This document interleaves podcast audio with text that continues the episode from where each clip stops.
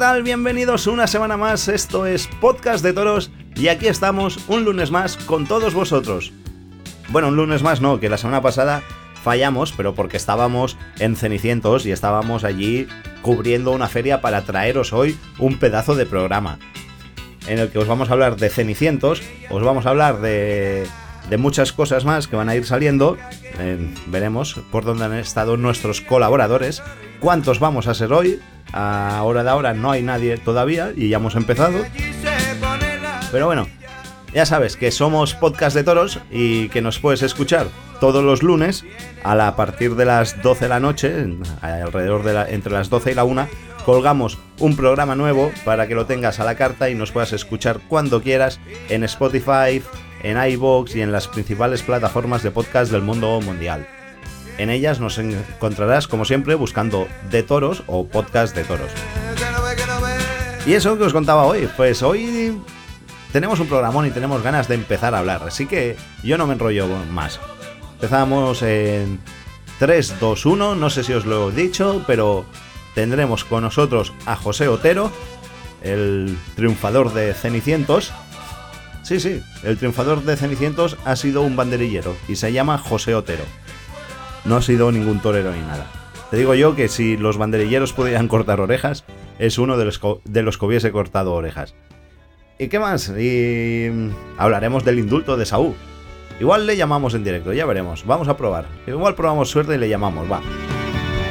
¿Y qué más? ¿Y qué más tendremos? Tendremos, hablaremos de la novillada de, de Vilafranca del Cid, donde la empresa Tauro Management organiza un ciclo de novilladas con el lema Toros a un euro. Y en ella, pues los alumnos de la Escuela Taurina de Castellón pueden desenvolupar sus sabiezas o dígale como quieras, o sus aprendizajes. Nada, también os contaremos que estuvimos en ella. A ver si viene Francesc, que me parece que hoy está de resaca, está de fiestas. No tendremos festejos populares, porque como están de fiestas en Benicarlo, pues hoy dejaremos que Francesc y Eric, el de los festejos populares, pues que tengan unas felices fiestas y no los molestaremos, que disfruten. Ya nos lo contarán la semana que viene, ya nos darán su opinión la semana que viene. Y nada más va, que 3, 2, 1, aquí empieza Podcast de Toros. Esto es Podcast de Toros. No somos nadie. Y ahora siento que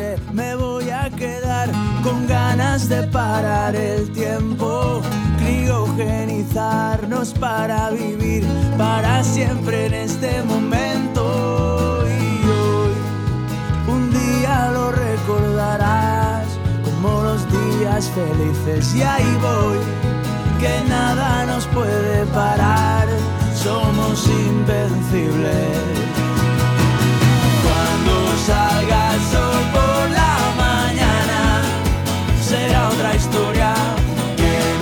Y hoy empezamos esta mesa, esta mesa en la que hoy nos han dejado mano a mano. Alejandro Cortijo, ¿qué tal? ¿Cómo estás?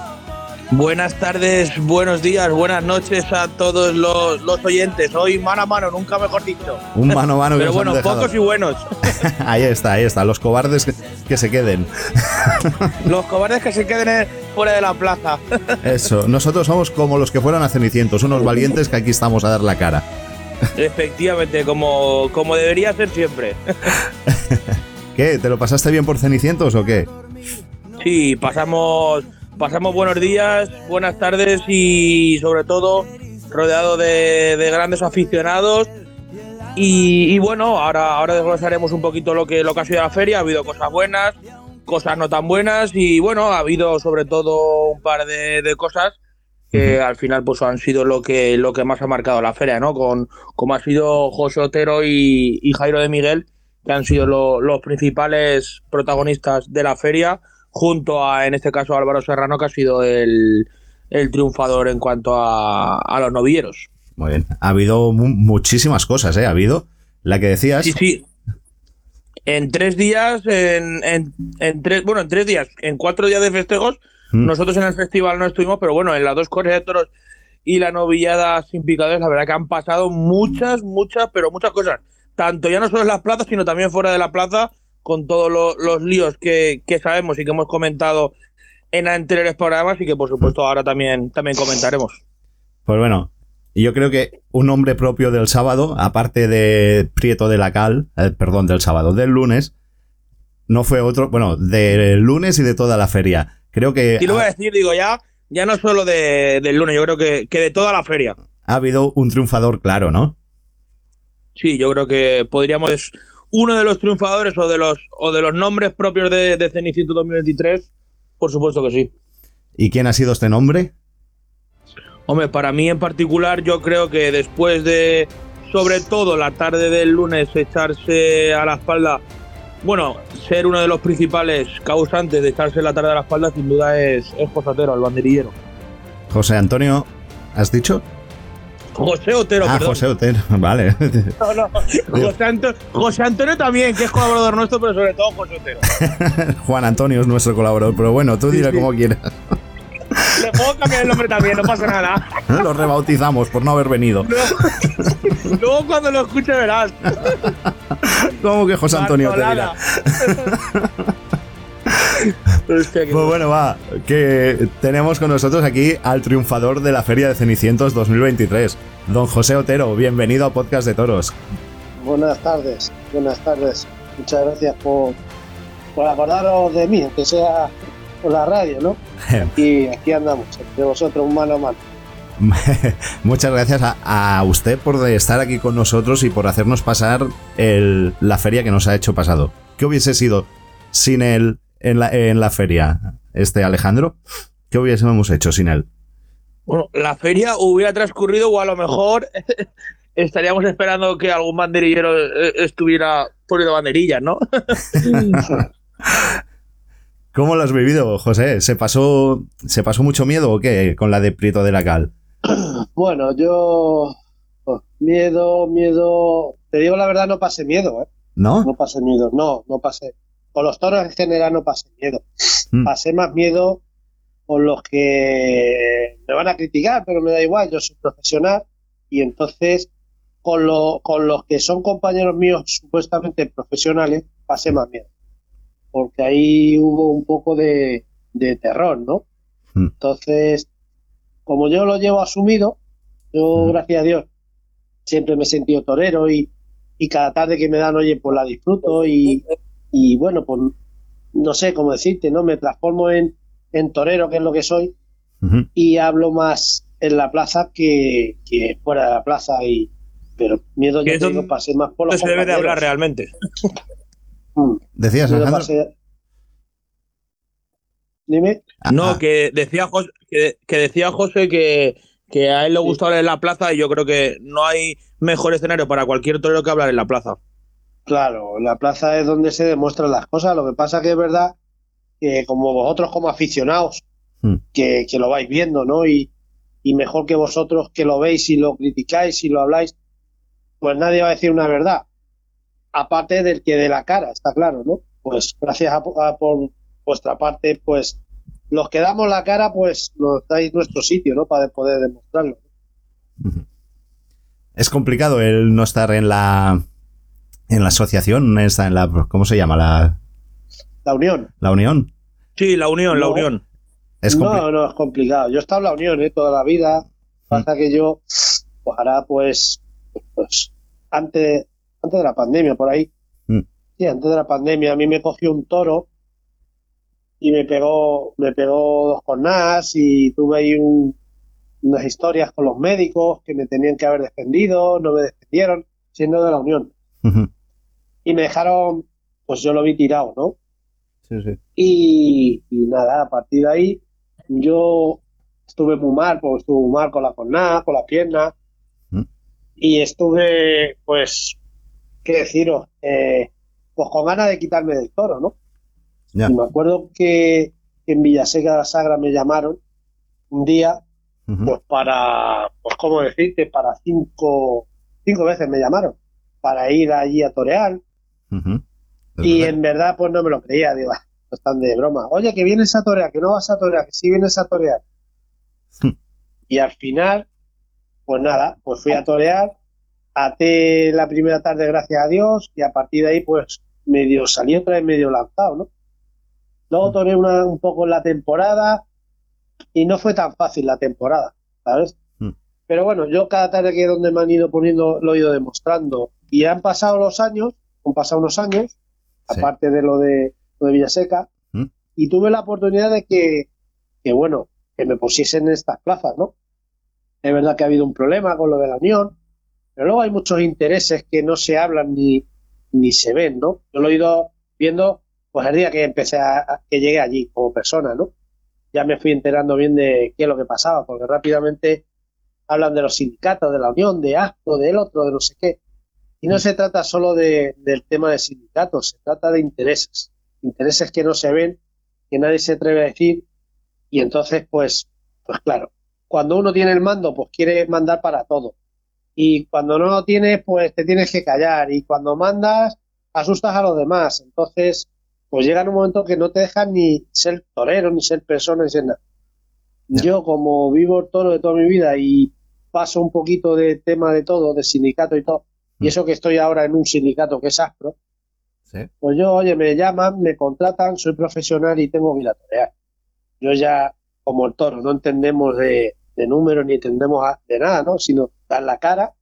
Claro. Y oye, pues para que te llamen, para, para hacer a la gente que paga una entrada que sea feliz, que, que esto no sea como se vio otros compañeros, que, que solo podéis criticar vosotros por lo he visto. Sí. No solo soy yo el mejor, ¿no? Pero tampoco el peor. Entonces, bueno, el caso es que yo lo disfruté mucho. Hombre, Ha comentado, ha comentado José lo del tema de, de Villaseca de la Sagra, que ya sabemos todos lo que pasó en su día en Villaseca de la Sagra, con el tema de presiones, llamadas telefónicas, bueno, que de hecho también hubo muchos novilleros que también se cayeron de, de las novilladas o en el día anterior o justo en el, en el día de, la novillada.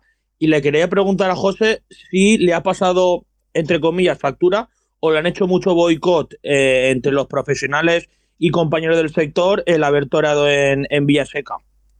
Sí, aquel año. sí, me han hecho, pues, pues, me han intentado y, y lo han conseguido, Mm. o me han frenado más que subir para arriba, ¿no?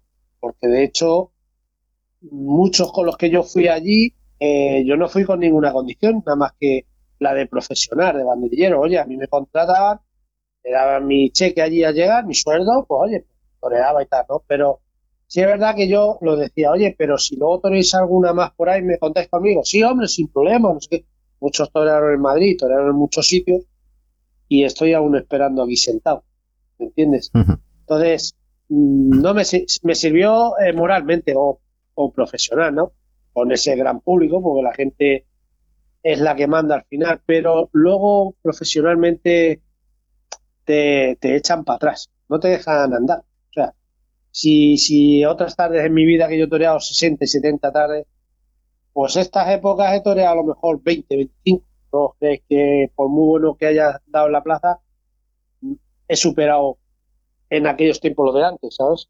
Y todo ¿Crees es, que puede pasar lo mismo eh, ahora con, con Cenicientos? Lo Sí. que más o menos te pudo Sí. pasar en, en Villaseca. es lo mismo, es lo mismo. Es lo mismo Vale. porque mm, es todo interés, ¿no? Eh, luego vosotros que los que habéis visto los festejos, ¿no? Sois los que podéis criticar y te y os vas a poner de acuerdo conmigo. ¿Visteis? Muchos de los banderilleros que no son banderilleros. O sea, no porque lo critique ¿Cómo? yo, sino porque salió el toro, mm, yo banderillé mi toro, me desmonté en el primero, luego le cogió al matador, a Conquero, y, y la cuadrilla que tenía que banderillar dio siete o seis pasadas y no pusieron ni una banderilla. Un montón Como de pasadas, el sí. director de Lidia me dijo, hombre, banderillalo tú y, y me solucionas el problema. Hmm. Digo, hombre, pero es que ellos son profesionales como yo, son banderilleros, y oye, que, que se la juegan como la juego yo. Sí, pero es que no lo van a hacer. Pues entonces, o sea, en Tenemos- definitiva, salto, arreglo un problema, porque eso es un problema. O un toro listo, un toro Un problemón, y sí. ahora, y ahora te digo en definitiva, después de todos esos esfuerzos, que yo los hago porque me siento torero, porque lo disfruto, porque disfruto con ese público, porque es lo más grande que hay cuando conectas con todo el mundo, porque, oye, lo demuestras y te dan cariño, te vienen más arriba, ¿no? Entonces, no me para a pensar ni si el toro es grande, si es chico, o es malo, o es mejor o es peor. Es sentirlo que, digo, no tengo nada que perder, pues bueno, pues lo voy a disfrutar, porque mañana no sé si voy a volver a pelear. ¿Me entiendes? Entonces, sí es verdad que eh, de los toreros que yo toreé el otro día allí con ellos, Jairo Miguel, por ejemplo, pues ya torea una o dos o tres, o va a torear dos más, y a mí, a mí, a mí no se acuerdan ya nadie. No se Sí acuerda. afecta. No va a contar contigo, vamos. Sí afecta, sí afecta. Vale. Joder. Vamos, aquí, Pero bueno. eh, vamos, A ver. aquí ha dejado eh, claro, eh, en este caso, Jos- José Otero, uno de, no uno de los problemas, sino una, de las cosas que pasó durante la feria, que es en el tercer toro de, de, de la tarde de Prieto de la Cal, que pasaron por lo menos 6, 7, 8 veces los banderilleros y que eh, no pusieron ninguna banderilla. Y es ahí cuando el director de Lidia le da permiso a José Otero Le da y por permiso, eso no. José Yo creo, Otero pone la banderilla. Eso es lo que hay que recalcar. Y Alejandro, lo que bien ha dicho él. creo que no, no es que le di- pidió permiso, es que le preguntó si quería ponérselas o algo. O le pidió el favor de ponérselas, ¿no? ¿Cómo fue? Claro, me lo, me lo pidió, pero estaba muy bien dicho, como ha dicho él, como director de Lidia que era, Sí. y Claro. yo iba con él, Mm. me dijo, oye, mira, eh, no te importa darme el favor para abreviar, ¿no? Porque es verdad que el toro, con las cinco o seis pasadas que le pegaron por allí corriendo, Ujú. mirando allí las banderillas, eh, al final ese toro, mm, volvemos a la misma.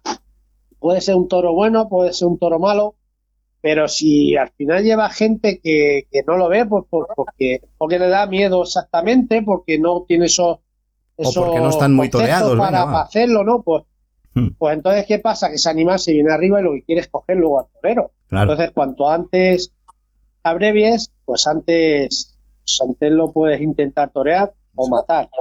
Pero, pero la- la- las cuadrillas sí es muy fundamental, llevar toreros fuertes y toreros preparados. Y bueno, pues a mí por un lado me sirvió para demostrar que aún sigo vivo como profesional, por un lado. Y, Right. y como no tengo nada que perder, pues digo, mira, me quedan 6, 7 años en el toro, ¿no? Pues lo voy a disfrutar todo lo que pueda cada tarde que me den por ahí. Eso. Así que yo lo, yo lo sentí así. Y después de salir a ese toro poner eh, los dos pares de banderillas que pusieron y, y ver la plaza como se puso, eso es que eso no tiene precio. es que no. Eso, tiene que ser. eso, eso es muy grande, mira, eso, eso hay que vivirlo. Vivirlo, claro, muy adentro, ¿no? Decir, cojo los palos, esa gente ya aplaudiendo, esa gente animándote porque lo van viendo que va- lo que va a suceder, ¿no? Y, y el, el decir, es que son los únicos que me apoyan. Es que me, me valoran como profesional, hombre, y pues eso te motiva mucho, te hace grande. Claro. ¿Qué pasa? Que te hace grande, tú te vienes arriba y lo revientas eso y lo disfrutas, ¿no? Y los que están alrededor tuya, pues claro, se tapan, unos se tapan, otros se caen por ahí por el callejón, nos ponen un collarín, el otro se pone medio a rezar dándome las gracias por, por coger los palos. Y pero, ¿pero esto qué es? Yo tengo otro hermano que es profesional, que es banderillero, en gelotero, se lo contaba y digo, hermano, yo esto nunca lo he vivido. El uno por allí corriendo para acá, el otro que se cae, el otro no sé qué, digo, pero esto qué es? Lo que pasa es que yo me encerré en mí mismo, Con ese público, y dije, pues este es mi, mi momento de decir, aquí estoy yo. Yo, yo perdóname, Mark, no es porque esté José aquí, pero hacía tiempo que yo no vivía un tercio de banderillas. O sea, un- dos, en este caso, en concreto, los dos pares de banderillas de, de José Otero, hacía tiempo que no me emocionaba tanto con dos pares de banderillas, ¿eh? La plaza, o sea, la plaza loca, la plaza en pie, un, un hervidero, o sea, fue un reclamo hacia José Otero después de esos dos pares porque ya no, ya fue, ya fue la situación. Primero de que habían pasado seis o siete veces y que José en dos veces pone la banderilla. Pero ya no es solo eso, sino es la predisposición, la actitud, la aptitud y sobre todo el cómo puso esos dos pares de banderillas, sobre todo que, que el toro cortaba y justamente cuando él cortaba es cuando puso las banderillas y ahí la, la plaza se, se cayó. Sí. Y, la- y justamente hay que ver, hay que ver los pares de banderillas que cuando los puso se desmonteró la plaza en pie y la Mm. plaza loca con él. A mí me encantó. me- bueno, perdona, termina, termina. No, no, no, sí, sí, sí, sí, continúa. Que a mí me encantó eh, el primer par, pero es que el segundo, que el toro no estaba ni, ni bien puesto, que estaba puesto de aquella manera, estaba un poquito para adentro y pasó y se lo puso igual, aquello ya fue. Y como decías, yo es, culmen, es culmen. algo que no había vi- vivido nunca aún en una plaza de toros. ¿Sabes Yo hacía tiempo que no estaba tan emocionado, la verdad. Eso no es como un guion que más o menos en una película está escrito, ¿no? Entonces, Muy bien. al final, al final, el público que paga, o vosotros como aficionados, porque Que también pagamos vais también. a- a- sí, no, pero te quiero decir como aficionado a defender un poquito esto, que son Claro. los, los que es vuestra época ahora, ¿no? Entonces, ¿qué pasa? Que estáis viviendo otra época también, que es verdad que veis muchos festejos Mm. y al final son como todos iguales. O Sí. sea, Sí, eso no- muchas tardes no ves un, un aliciente de decir, mira, que esto, este tío se ha puesto hoy, o este tío ha hecho un picador, un banderillero, o, o lo que sea, ¿no? Cualquier profesional en ese momento, ¿no? Hay muchas veces, muchas tardes, que yo las veo, por ejemplo, en la tele o algo, es que no hay, no sé, como, como antiguamente, una cosa, no sé, la gente exponerse un poquito más, ¿sabes? Para, para llegar a ese público. Pasa O sea- que el público de ahora mm, solo quiere ver muleta y, y no saben Claro, lo que no, es el caballo. Quiere ver muleta, quiere ver muleta porque eh, los toreros de ahora están acostumbrados, o están acostumbrando mal a ponle dos pares que lo voy a cambiar rápido. Efectivamente. O aunque eh, tú le pones una, el otro pone tres y venga, vamos a cambiarlo, que el toro es muy malo. Pero vamos a ver, vamos a ver, vamos a cuidar un tercio, Claro. vamos a cuidar los tercios en general.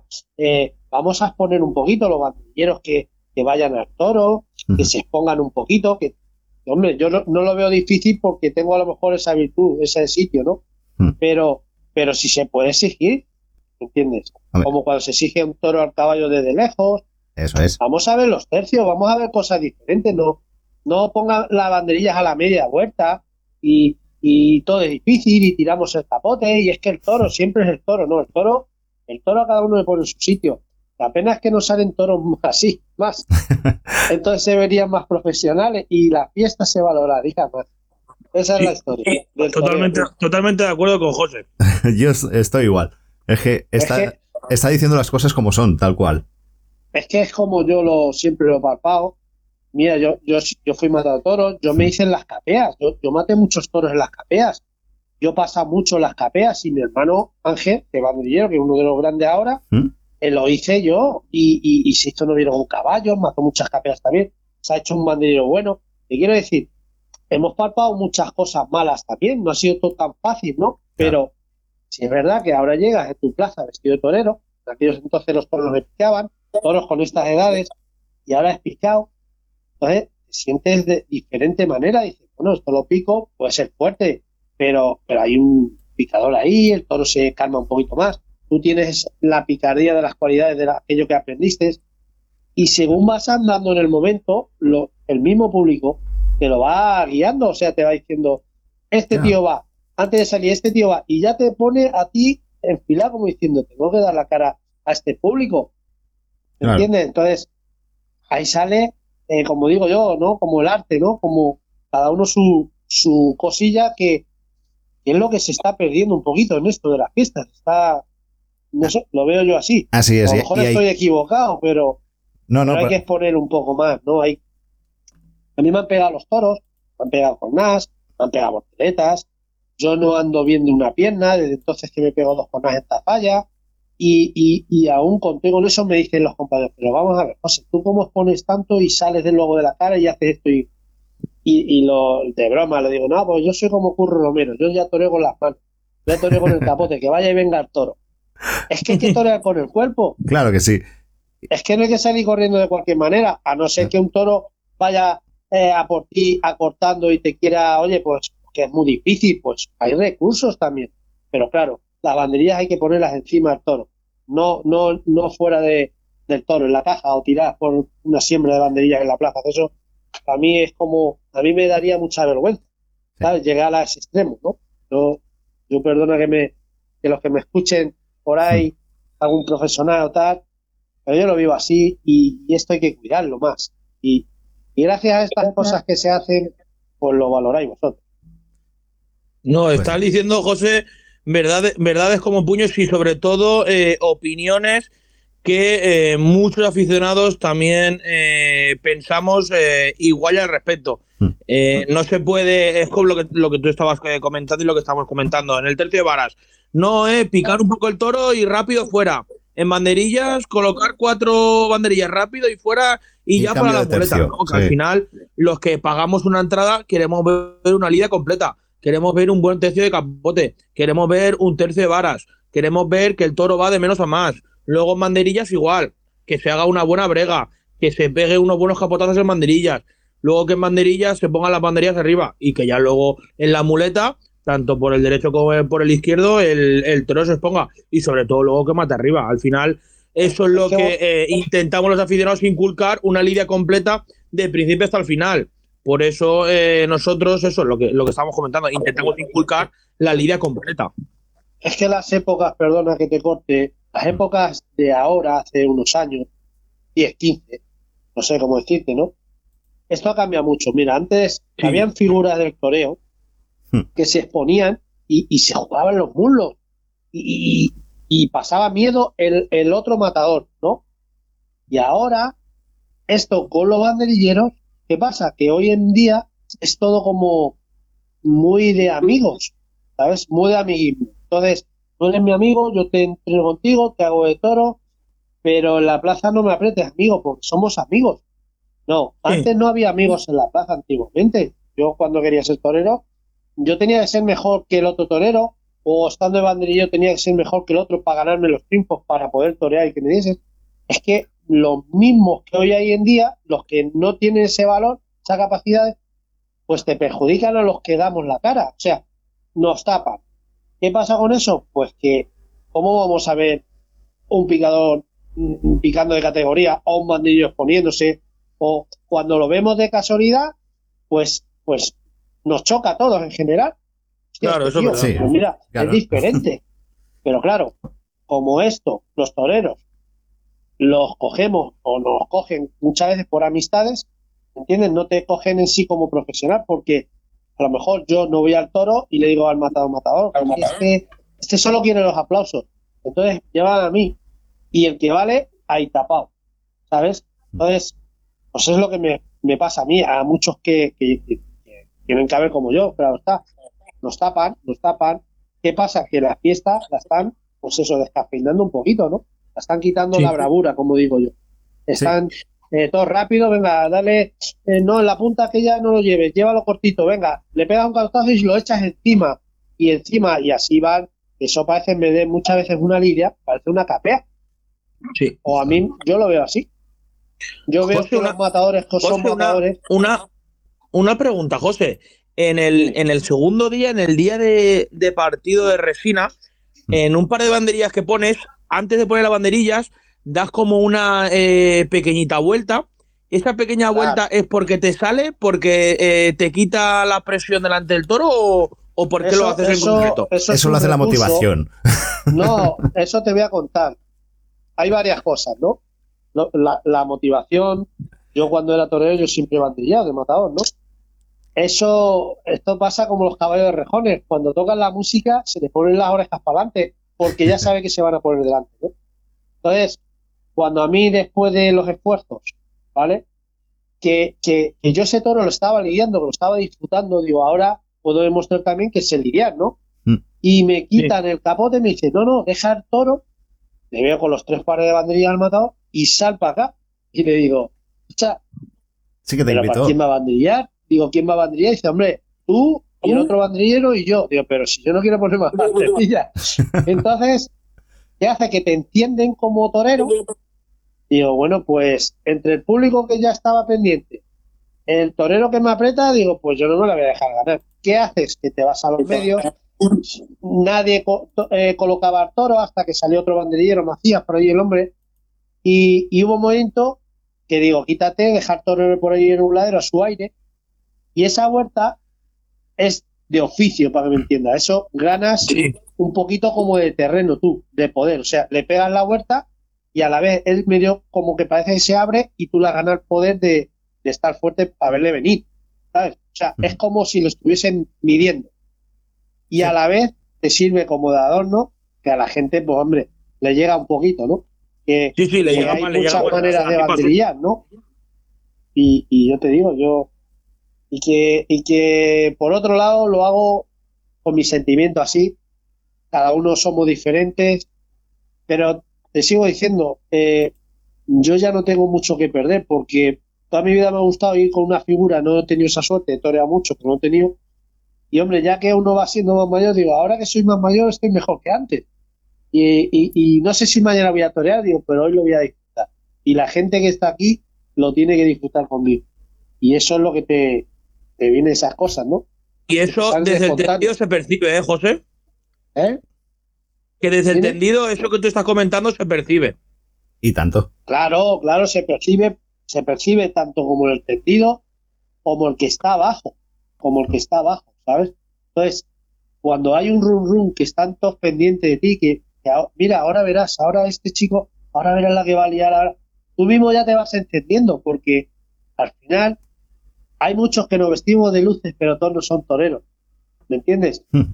Muchos por intereses, por, por, bueno, porque lo han cogido así, porque hay muchos que son recortadores y si quieren banderilleros, ¿me entiendes? Sí. O sea. Correcto, correcto. es que la tauromaquia, eh, antiguamente decían que en Portugal, para ser banderillero tenías que hacer como unos cursos, tenías que banderillar una serie de animales, de toros o lo que sea, ¿no? Y eso aquí no se hace. Entonces, aquí rápidamente cualquier persona, un poquito tal, se cambia un carne, venga, usted banderillero. Y no son banderilleros, son que tienen el carnet de banderilleros, pero nunca Que pueden es muy a diferente a ser banderillero. Claro. Luego, luego te sale una ¿Eh? como la de Prieto de la Cal y pasa lo que pasa. Lo que Claro, pasó eso en lo hablaba yo ayer con mi hermano. Dije, digo, mira, macho, yo, yo que veía uno que me decía, por favor, banderilla tú, y el otro que se tiraba al suelo, el otro que no sé qué. Dice, pero vamos a ver, José, si es que no son banderilleros. Si es que ahí donde se ve quién es quién y, Claro, y ahí había, como digo yo, cuatro, me decía mi Hmm. hermano, ¿no? sí, sí. Yo, joder, con los cuatro, pero, pero yo me tenía que chupar los toros ahí.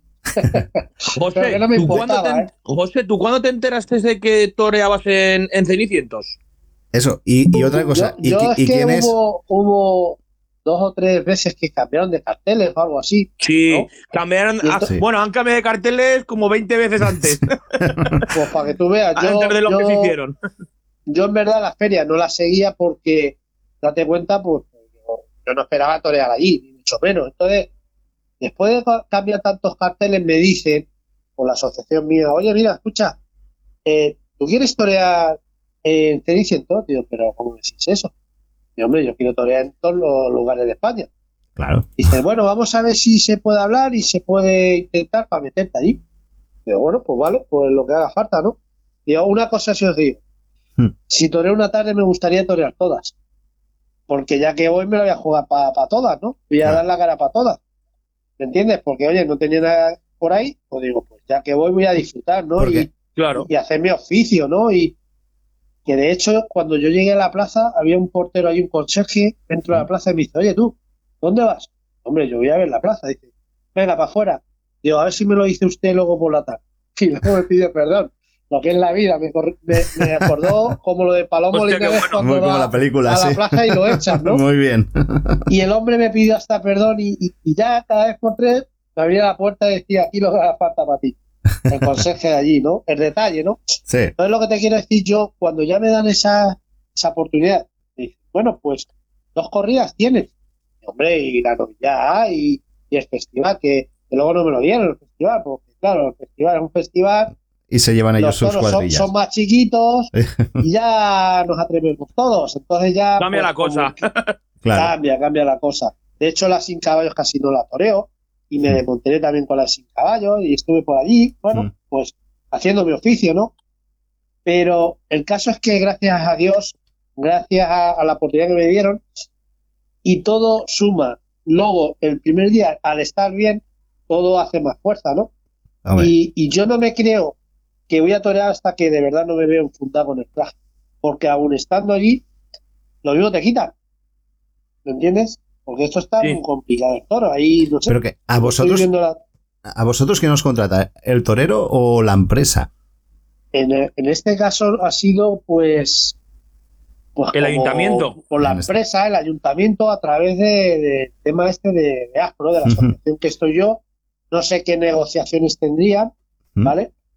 Pero entre, entre ellos dos, más o menos, fueron los que yo creo que fueron así. Los toreros no, porque los toreros los contrataron parecido como, como como a los bandilleros. ¿Sabes? Oye, tú quieres torear porque se ha caído este, pues sí, pues no. Pues llegan a un trato y van y torean, ¿sabes? Vale. Que son chavales también, o toreros que no torean nada, que torean al año o no han toreado. Pues hombre, quieren torear, quieren torear. Lo que pasa es que luego ves cuando tú vas allí como profesional, yo en este caso, veía los intereses que he creado, que bueno, que uno tiene toros, el otro es porque torean sus amigos en las cuadrillas, el otro por el torero porque luego le ponen otra corriente al polo. O sea, al final no cuidan lo que es la fiesta, Ya. eh, solo miran cada uno por su interés, uno por toro, otro porque le pone el torero aquí para que se la pongan en otra plaza.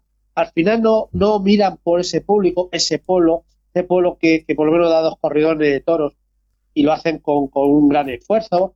Al final son intereses, intereses. Y encima están deseando que el que vaya allí, cuando no han pasado los que les interesaban a quien fuese en ese momento, pues que estén mal encima. Es que encima Eso están verdad. esperando a que estén mal Sí, están en esperando. vez el de callarse y, y agachar las orejas y decir, bueno, pues el año que viene será otra cosa, ¿no?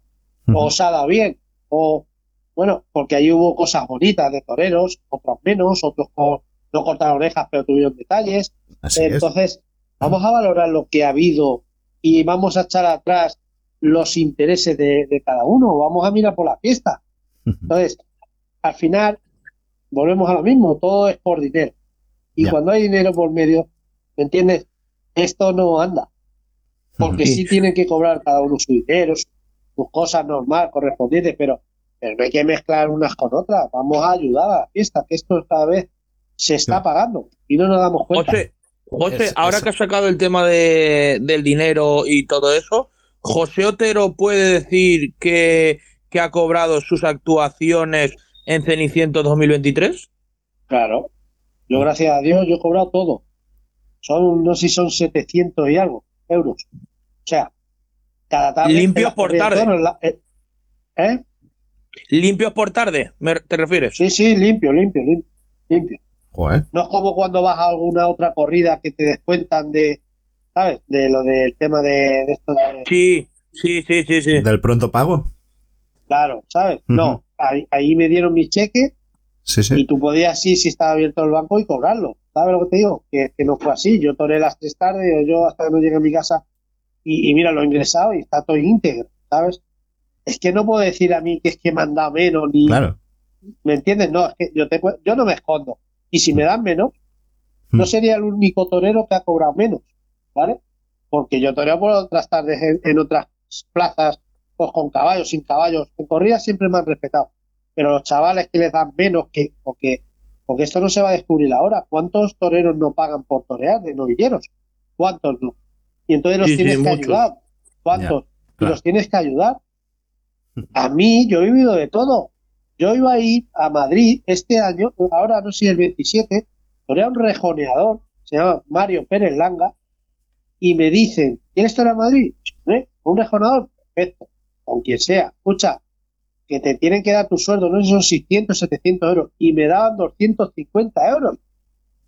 ¿Cómo lo veis vosotros en un Madrid, eh, a un bandillero? Que ya no digo sea mejor ni peor, que es un Madrid que hay que tener un respeto, Pues una que- plaza de primera, que está el dinero, por favor. Que si no eso me- pasa en Madrid, no me- a saber. No me matéis. Yo lo he vivido en mis carnes, ¿eh? A mí no me puede decir nadie que es mentira, porque yo lo he vivido, ¿sabes? Y yo no me escondo.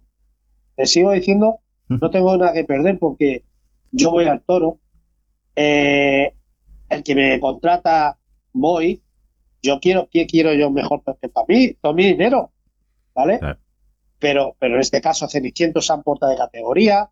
He ido otras tardes, por ejemplo, yo he estado llevando un novillero, hemos estado en Madrid y hemos estado en otro sitio y yo arreglo las cosas bien hechas porque yo no he puesto un dinero porque no lo tengo y hemos ganado dinero. ¿Me entiendes? Y es verdad que me han dicho, oye, mira, me ayudas aquí y si, si tus sueldos son 500, vas en 400 o 350. Venga, hago un esfuerzo, pero luego a ver si os acordáis, que luego no se acuerda nadie. Cuidado. Ya. Eh, Tú haces ese el es el esfuerzo también. y aquí no se acuerda nadie. El favor lo Solo tienes que hacer tú, acuerda- pero los otros no. Claro, se acuerda tú- la gente de tu actuación, por ejemplo, en ese momento, ¿no? Mm, Claro. y, y- y es lo que lo único que te llevas. Entonces, yo he determinado, yo hablo por mí, yo respeto a todo el mundo, yo mañana me contrata quien me contrate, oye, ¿está bien dinero? Sí, venga, vámonos para adelante. Yo lo tengo metido en la cabeza que, oye, pues para jubilarme el día de mañana tenemos que hacer un número de actuaciones. Hmm. Yo a lo mejor este año, eh, no sé, toreas de, de- de en serio, habré toreado como mucho nueve, nueve, acabaré a lo mejor con diez, que no voy a torear mucho más, ¿me entiendes lo que te quiero decir? ¿Por qué? Porque luego están las circunstancias que te dicen, oye, mira, ¿quieres ir por esto? Voy yo a una corrida que te dan 250 y 300 euros por ahí que le están dando a la gente. ¿Qué pasa? Que son corriditas comerciales, corriditas corriditas Fáciles, que, ¿no? ¿me entiendes? Claro. Sí, sí. Y ahora, ¿cómo, ¿cómo tú vas a ver a esos banderilleros banderillear bien? O lidiar bien. Pero si son banderilleros que, que, que no van al toro porque van por dos pesetas, porque están asustaditos y no tienen otra cosa, ya. ¿me entiendes? Sí. Que se vio en bueno. Cenicientos. Sí, sí. A mí me ha venido muy bien. Se vio en Cenicientos quién a uno y quién a otro. Pero es que no solo se vio en Cenicientos, se vio eh, en Villaseca de la Sagra y mañana toreo en otra feria y yo lo voy a dar todo. ¿Dónde torea ¿Me mañana? entiendes? No digo mañana, te Ah. digo un mañana, un mañana por decirte. En, Ah, en vale. general, en general. Vale, vale. ¿Tienes, En general, ¿no? Por decirte. ¿tienes algo eh, más o ¿cómo no? está- ¿Cómo está esto? Yo ahora tengo. Mira, debuta mi sobrino en un pueblo de Cuenca ¿Mm? y, sin caballos. Ya tú, sin caballos, que le echan un pedazo casi de utrero. Pero Mm. bueno, con 16 años. Joder. Y, y- y lleva unas cuantos becerros toreados y tal y cual, pero es que tiene un buen concepto. ¿Y Y cómo se llama? Ángel Otero. Ángel Otero. Nosotros somos Sí, muy sí, yo, claros. yo lo sigo.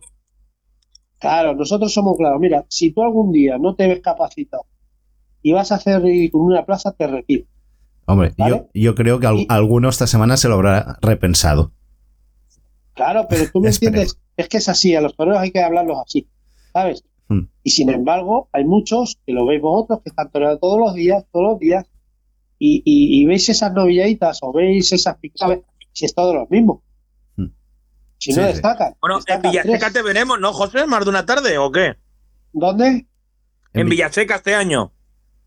No, es que ahí hay otra, es que te vuelvo a decir, es que, mira, después de todo lo que hice Aquel año. ese año, ese año, ¿Mm? mm, toreé dos sin caballos. Iba a torear, no sé si habían cuatro o cinco, y solo me, me dieron dos, dos. Y a partir de entonces ya no me han vuelto ni para, vamos, de hecho, yo he pedido toros allí a un señor, que es el que manda por ahí, y oye, si, si por casualidad hay una oportunidad, macho, acordaros de mí, mira, he estado ahí en ese pueblo bien, y oye, yo doy espectáculo, yo creo, y que, sí, bueno, si hay un hueco, ya te decimos. ¿Tú te crees que después de, De lo que de, de por las seis tardes de, las seis tardes de Monterao, que me tocaron la música dos tardes, que, que puse en pie, que arreglé el público allí todo, y no se acuerdan de mí? No lo entiendo. No lo Pues- entiendo. Así, Es que no es- entiendo. así está montado el sistema. Sí, Así no lo entiendo. Entonces, por eso un día, el día que me veáis por ahí, ¿Mm? y una cosa seria, pues, pues apostar un poco por mí porque, porque a lo mejor vais a ganar, porque yo voy a esa tarde a dar todo lo que pueda, ¿me entiendes? Yo no me voy a esconder con un capote, ni con unas banderillas, ni, ¿sabes? No tenemos ninguna duda. menos- No- nos lo dejaste claro. La vais a disfrutar. No sé, yo lo veo así. Y ya está, Ibai. Y la última para terminar. eh, ¿A Venegas lo conocías o no? ¿Ah? A Venegas, al torero del lunes. No lo, no, no, no, no lo conocía. Lo conocía de, de oída, de, pues, oye, que, yo sé que por ahí, tal, Es- pero Es que luego, amigos, luego lo oí hablar muy bien de, de ti, como que a lo mejor te tiene en cuenta y tal. No lo sé, te digo la verdad, porque en persona nos vimos en esas de Cenicientos. A Jairo Miguel tampoco lo conocía, lo conocía de hombre que han toreado y tal. Mm, Y me codeé con ellos ahí. Ojalá Dios traiga y, y tuviese esos detalles, ¿no? De, de, de darte esas po- oportunidades, porque Hmm. mm, mejor que yo nadie me va a ayudar, ¿no? Pidiendo yo las oportunidades de, de como profesional, ¿no? Hombre, Pues ojalá, ojalá me pudiese echar un cable y, y salir, ¿no? Como profesional y, y torear con ellos y que ellos toreasen también mucho, está claro. esperemos que así ¿Eh? sea. Pues a bueno, don José Otero, ha sido un placer tenerte aquí a Podcast de Toros. Me quedaría horas y horas hablando Sí. de, de los entresijos del taurineo. Pero bueno, no, no te robamos más tiempo ya. Muchas gracias un por placer, ah, es mío de, de que me hayáis atendido y que estéis conmigo y, y que Dios dé salud para, para verlo más veces. Hombre, ¿eh? Nosotros, nosotros solo intentamos ser justos y quien se lo merece en el ruedo, si podemos y tenemos accesibilidad a él, tenerlo aquí también con nosotros. No, y sobre Muchas todo darle, darle voz, como le hemos dado en este caso a, a José, porque se lo merece, pero no se lo merece de, de oídas, sino se lo merece porque se lo ha ganado en el ruedo, eh, es. siendo uno de los grandes triunfadores de la Feria de Cenicientos 2023. Le pese a quien le pese y le duela a quien le duela. Ha Ah. sido y es uno de los triunfadores de Cenicientos 2023. A muchos les va a doler, pero es lo que hay. Ha sido el mejor y punto. Y es lo que, Sí. es lo que hay. Muchas gracias. Gracias a usted, José, don José Un Otero. fuerte abrazo, José. Y que podamos hablar muchas veces más. Un abrazo. Muchas gracias. Adiós. Adiós. Adiós. Adiós.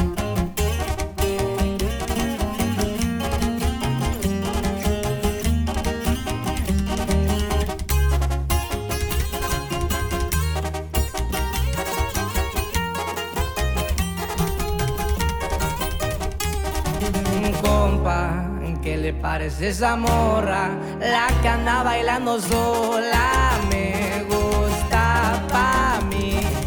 Bella, ella sabe que está buena, que todos andan mirándola como baila. Me acerco y le tiro todo un verbo.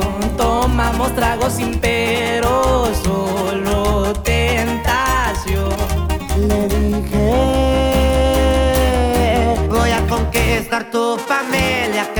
días vas a ser mía. Me dijo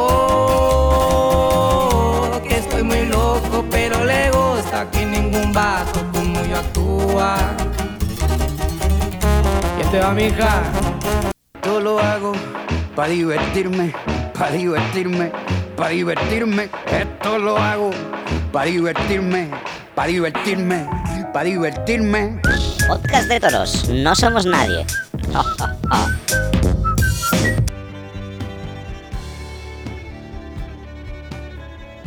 Y bueno, seguimos. Luego de tener a, a don José Otero, Alejandro, ¿sabes a quién tenemos ahora? ¿Sabes?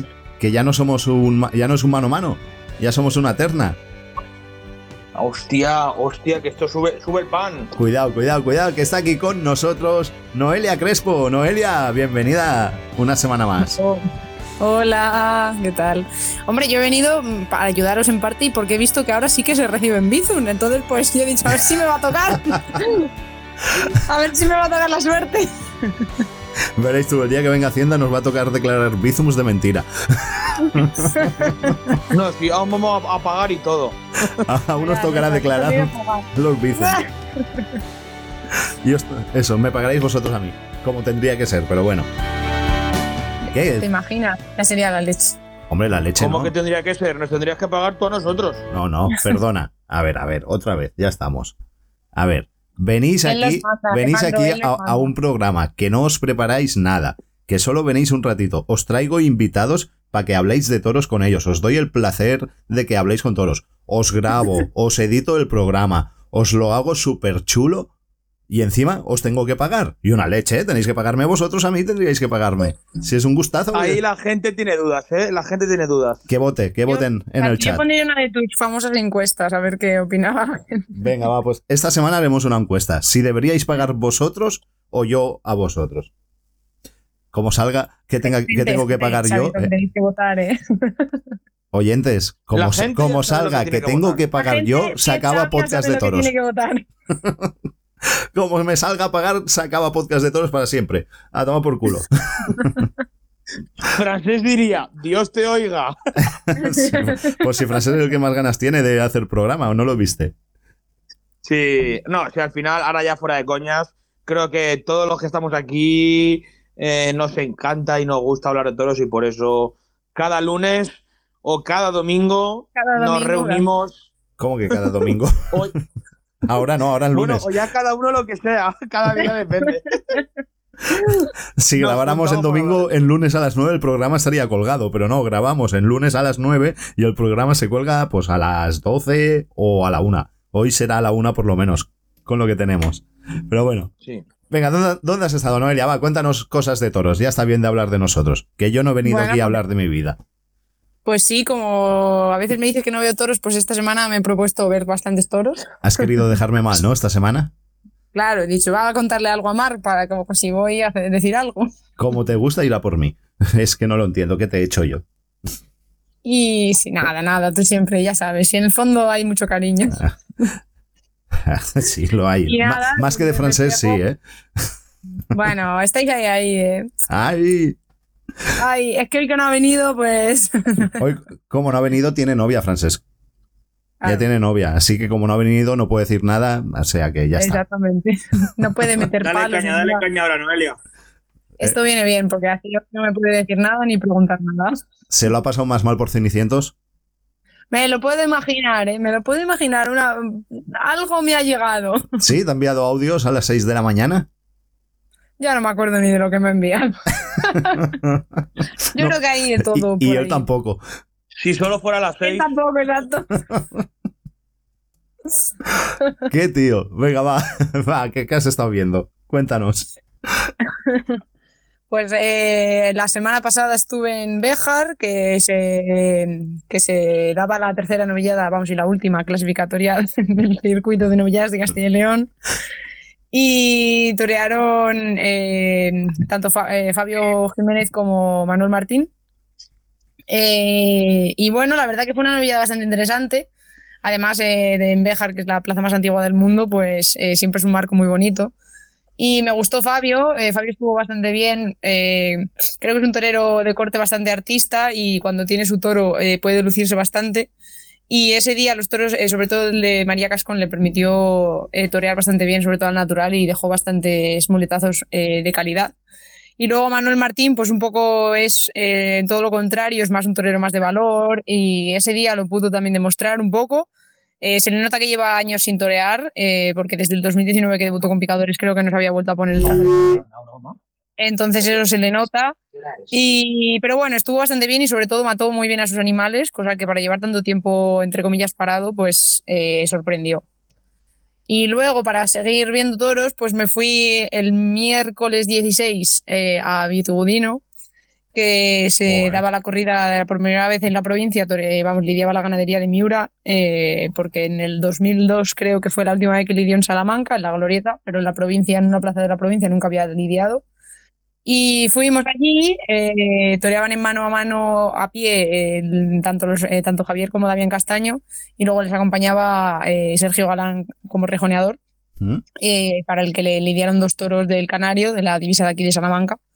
Que la verdad que haciendo balance de la tarde fueron los mejores toros, los del Canario, porque la verdad que lo de Miura a mí me decepcionó bastante. Salieron con muy poquita fuerza. eh, No ¿Hubo un ¿Eh? sobrero, no, no, no, Noelia? Hubo un sobrero que. Hubo un sobrero hubo que cambiar un toro, ¿no? He leído, Sí. puede ser. El, el cuarto, vamos, el último de la tarde, eh, se tuvo que devolver porque estaba inválido. La verdad que arrastraba las patas de atrás y, y se caía todo el rato. Y se devolvió y salió un sobrero también del Canario, que no había toros de Miura preparados para sobreros, entonces se tuvo que tirar de, de la ganadería de Salamanca. Por suerte el sobrero no estaba arreglado para rejones, o sea, estaba previsto ya que, que podía haber sobreros y trajeron más, más toros. Y la verdad que también fue, yo creo que el mejor presentado de todo el encierro. Porque la verdad que era el que estaba en puntas. Qué casualidad que los sobreros siempre son los mejores presentados. Sí, sí, y la verdad que fue muy buen toro. Eh, la verdad, ya te digo, a mí me gustaron mucho más los del Canario, incluso los de Rejones. Me gustaron más que los de Miura, creo que tuvieron bastante más calidad y más clase. Pero eso es Y porque no te salió un guineo por ahí. ¿Eh? Que es porque no te salió un guineo por ahí. Ah, ya. Sí, sí, la verdad que cuando lo he visto he dicho, vaya, eh, si, si me hubiera venido este paquino, qué pena. Igual lo hubieses visto de otra manera y hasta indultáis otro. Si el torero llega a ser Esaú. O, bueno, no, sé, no sé qué en- hubiera, ahí no en, pasado. allí no lo hubieran indultado, ¿eh? Porque no estaba Esaú. Por, por eso, Eso digo que si hubiese sido, eh, si hubiese ido Esaú, igual lo indulta, igual indultan uno de los que tiraron. Claro, fal- fal- faltaba. Estaban Javier y eh, Damián y bueno, pues la verdad que no les he visto indultar mucho, así que faltaba ahí el que indultara. Hay, eh, hay No, que tener un don, ¿eh? para- no. ¿Es un don o cómo lo veis? Lo de Esaú. ¿Es un No don sé, o yo la verdad que ya me parece tan surrealista a veces. ¿Le llamamos? Yo ya estoy un poco pe- perdut, como el de, el de Les Barques. ¿Le llamamos a ver qué pasa o qué? ¿La atracamos aquí en directo? Llámale, va, llámale en directe. Venga, vamos a ver qué pasa. Vamos a ver si nos coge el teléfono. Espera que lo busco. Mientras podéis No, lo ir mejor de todo que seguro que te lo coges, ¿sabes? Espero que sí, hombre. No sería la primera No, vez que me Eh, lo coge. vamos, seguro. No, mientras te acabo de contar un poco ese Bueno, día. eh, la Espérate, verdad que lo espérate porque ya está sonando el teléfono. Espera, dale, espera. dale, a ver, venga. Sí, ¿Esaú? Sí, Hola, buenas noches. buena. ¿Qué tal? Soy Mark, el de Podcast de Toros. ¿Te acuerdas de mí o no? Ah, sí, hombre, claro, claro, ¿cómo puede decir? Que nos, nos hemos enterado del indulto y digo, vamos a llamarle. Vamos a llamarle aquí en directo a ver qué nos yo- cuenta. Yo creo que nos habéis enterado, ¿no? Porque no ha sonado. No ha sido muy sonado, ¿no? A lo mejor lo pillamos en un McDonald's como aquella noche. Pues 3.000 llamados, macho. Y 3.000 mensajes. ah, sin ¿Tienen- parar. ¿Sí? ¿Tienes mensaje o qué? Joder, ya ves. Bueno, ¿cómo lo viviste? ¿Cómo viste a Guineo de Miura? Pues bueno, fue un toro extraordinario, ¿no? Con mucha clase. Siendo de Miura, ¿eh? Siendo de Miura, sí. Cuidado, que, que me hubiera gustado ver mucho esto, ¿sabes? Que, que había que hacerlo. Que no era. Y a mí, porque me gusta mucho la ganadería, la conozco, voy mucho atenta allí y bueno, pues, pues le tengo la verdad una confianza especial, pero. pero no es fácil, ¿no? Que en 181 años de historia que tiene la ganadería se han indultado solo dos toros. Dos toros solo, ¿eh? Y uno es Saúl. En Sanlúcar de Y me sacó, Barrameda. macho. No me falta, no menos. ¿Qué pensaste cuando viste cómo un vestía y la gente empezó a pedir el indulto? ¿Cómo fue? ¿Quién ¿Dónde notaste tú que empezaban a pedirlo? Yo no sé si habéis visto la faena, pero yo al toro lo apreté una barbaridad. Mm. Y lo toreé muy por abajo y el toro respondió y bueno, imagínate, es emocionante. No te voy a negar que, que- que es algo histórico y, y está privilegiado, ¿no? Tener la suerte. Ahora mismo estaba hablando con escribano y que me decía, joder, me has quitado el hito. Tan solo era yo y ahora somos los dos. Y, ¿De Victorino también has indultado algún toro, Esaú?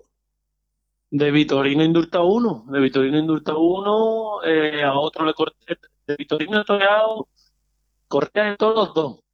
Mm. Uno lo indulté, a otro le corté un rabo, la misma corrida en Vitorino. Pues mira, eh, ma- tanto Manuel Escribano como Esaú tienen el mismo, el mismo hito. Indultar uno de Miura y otro de Vitorino. Vaya. Sí, sí. Y después, el día de los histos, maté un toro de Vitorino y le corté dos orejas. Y después, el año pasado, una corrida de toro en Arevalo, Mm.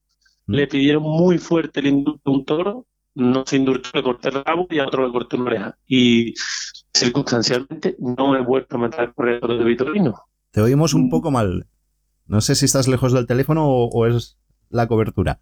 No, ¿me escucháis ahora? A ver, ahora parece que sí. Sí, parece- ahora sí, ahora mejor. ahora parece que mejor. que para que vean lo que son las circunstancias, que he matado cinco toros de Vitorino, eh, a uno le he cortado dos rabos, a uno lo he indultado, a uno una oreja y a otro dos orejas. No he vuelto a matar correa. Es decir, a mí una ganadería que sí me gusta muchísimo y que se me da bien por, por mi torear. Ya. Yo- El empresario que nos esté escuchando y esté pensando en comprar una de Vitorino, el torero lo tiene y lo debe tener claro, ¿eh? Marc. Debería, debería. Yo sí, la verdad, ¿no? Y Vitorino lo tiene claro, ya que sabe que sí hemos sido atentados a de Vitorino. Y bueno, pues, pues- pues sí, ¿no? Son, son ganaderías que por circunstancias se, se me han dado bien, igual que otras a lo mejor no se te dan tan bien. Hablando del toro de Miura de, de ayer, yo hacía, hacía mucho tiempo que no se veía, sobre todo un, vamos, o mucho tiempo, o que directamente no se ha visto, no se veía un toro de Miura eh, humillar y sobre todo vestir de la manera en la que lo hizo el toro, el segundo toro de la tarde de ayer, Guineo. Sí, y Y, yo, hombre, usted- ustedes no lo habéis visto, pero yo en el campo he toreado toros de Miura en el campo, a puerta cerrada, un toro con siete años, me acuerdo. Fue extraordinario, fue de ese aire y yo creo que está de cementada, ¿no? En la ganadería. Y yo trajo muchísimas vacas allí humillando así. A mí no me sorprendía, la verdad, porque sé que ahí eso, eso lo tiene Miura. Hay que, había que confiarle mucho al toro, esperar lo que metiera la cara, tirar de él, no hubo toque, no hubo brusquedad. Hmm. Eso es muy un- agradecido. Un poquito de distancia, ¿no? No, no le iba. Sí. Cuando más cerca, peor. Sí, no, el, toro de Miura quiere la distancia media, pero claro, luego para el- lo que hice al principio, pero después para ligar te tienes que quedar en corto y dejarle la muleta puesta, Claro.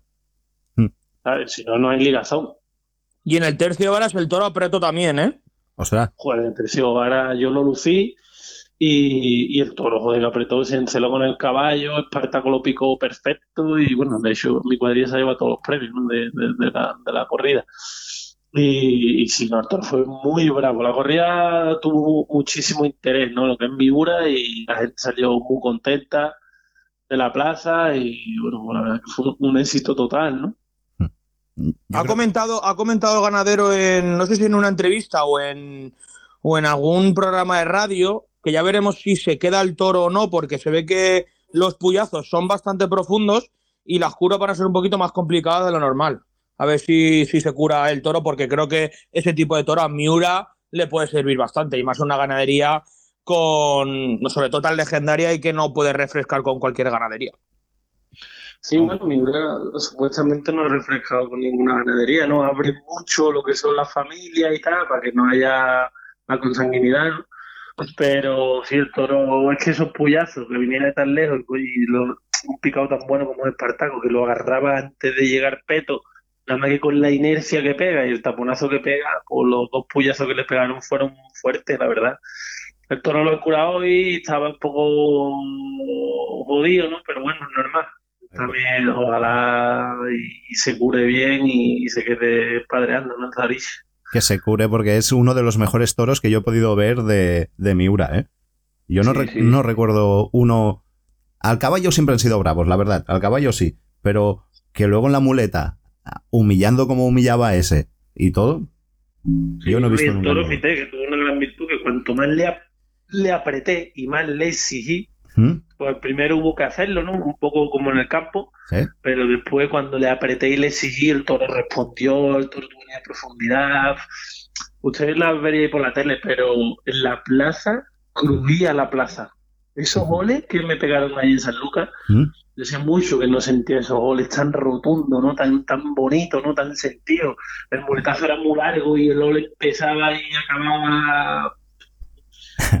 Y- qué bonito. La verdad que aquello fue muy bonito. Qué bonito. Y además creo que es uno de los indultos que menos te van a protestar. O menos pegas te van a poner. Pues sí, bueno, mira, yo eh, he tenido suerte de toparme con otros buenos, pero también una cosa clara, cuando te llaman todos los ganaderos para ir a tentar y para ir hecho, es- eh, hoy me decía un amigo mío que ha sido muy asiduo a, dar, a atacarme ¿no? en la prensa. ¿Sí? Me, me decía que qué injusto había, había, me, me decía, qué injusto hemos sido contigo, Esaú. Dice, pero poco a poco, se, lo, como lo estás demostrando, esto va a cambiar. Y bueno, ha escrito en ACB un artículo de categoría, toda la prensa unánime, pero me lo decía él bajo que qué injusto, ¿no? Bueno, injusto. Bueno. Sí, Al final el los el toreros mundo del toreo Esaú, es así. eh, tenéis que hablar en el ruedo. Sí. ¿Cómo?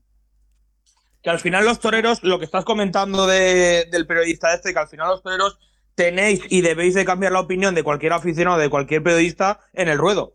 Que es como has Sí, sí, hecho tú en, en particular con este periodista. Sí, sí, no, pero que muchas veces eh, otros toreros o caen bien. Vamos, yo me considero un tío normal, ¿no? Y, y, vamos, ya me vais conociendo y bueno, siempre estoy. Pero lo mismo para ustedes que para cualquier persona. Yo soy como soy aquí, yo tengo cero transparencia en todo, para lo bueno y para lo malo. ¿Cómo? ¿Cero transparencia has dicho? Cero tra que soy muy transparente. Ah, vale. Entonces 100. que- Al contrario, Marca, al contrario. Vale, vale, es que me había entendido cero transparencia. Digo, no. Sí, perdona, lo dicho. Bueno, que soy muy transparente y que a mí se me, que yo no tengo doble filo. Yo soy como soy. Bien. Y, Como hay que ser. mm, Como hay que ser. Y bueno, pues, pues, pues a lo mejor hay otros toreros que con, que con otra de esto pues se lo cantan. Y a mí es verdad que, que, que he notado que me ha costado más trabajo cantarlo. Ahora sí te digo que yo lo agradezco que estáis cantándolo todo. Eso. Pero bueno, habrá tenido que pasar tiempo, ha tenido que madurar esa U, ha tenido que. Y al final, pues bueno, pues las cosas se tienen que poner en el sitio donde se tengan que poner. Poquito a poco se irán poniendo, hombre. Que la vida al final acaba devolviendo lo que uno se merece. El pozo de los años también hace mucho. Por supuesto. Sí, hombre, dale, dale, dale.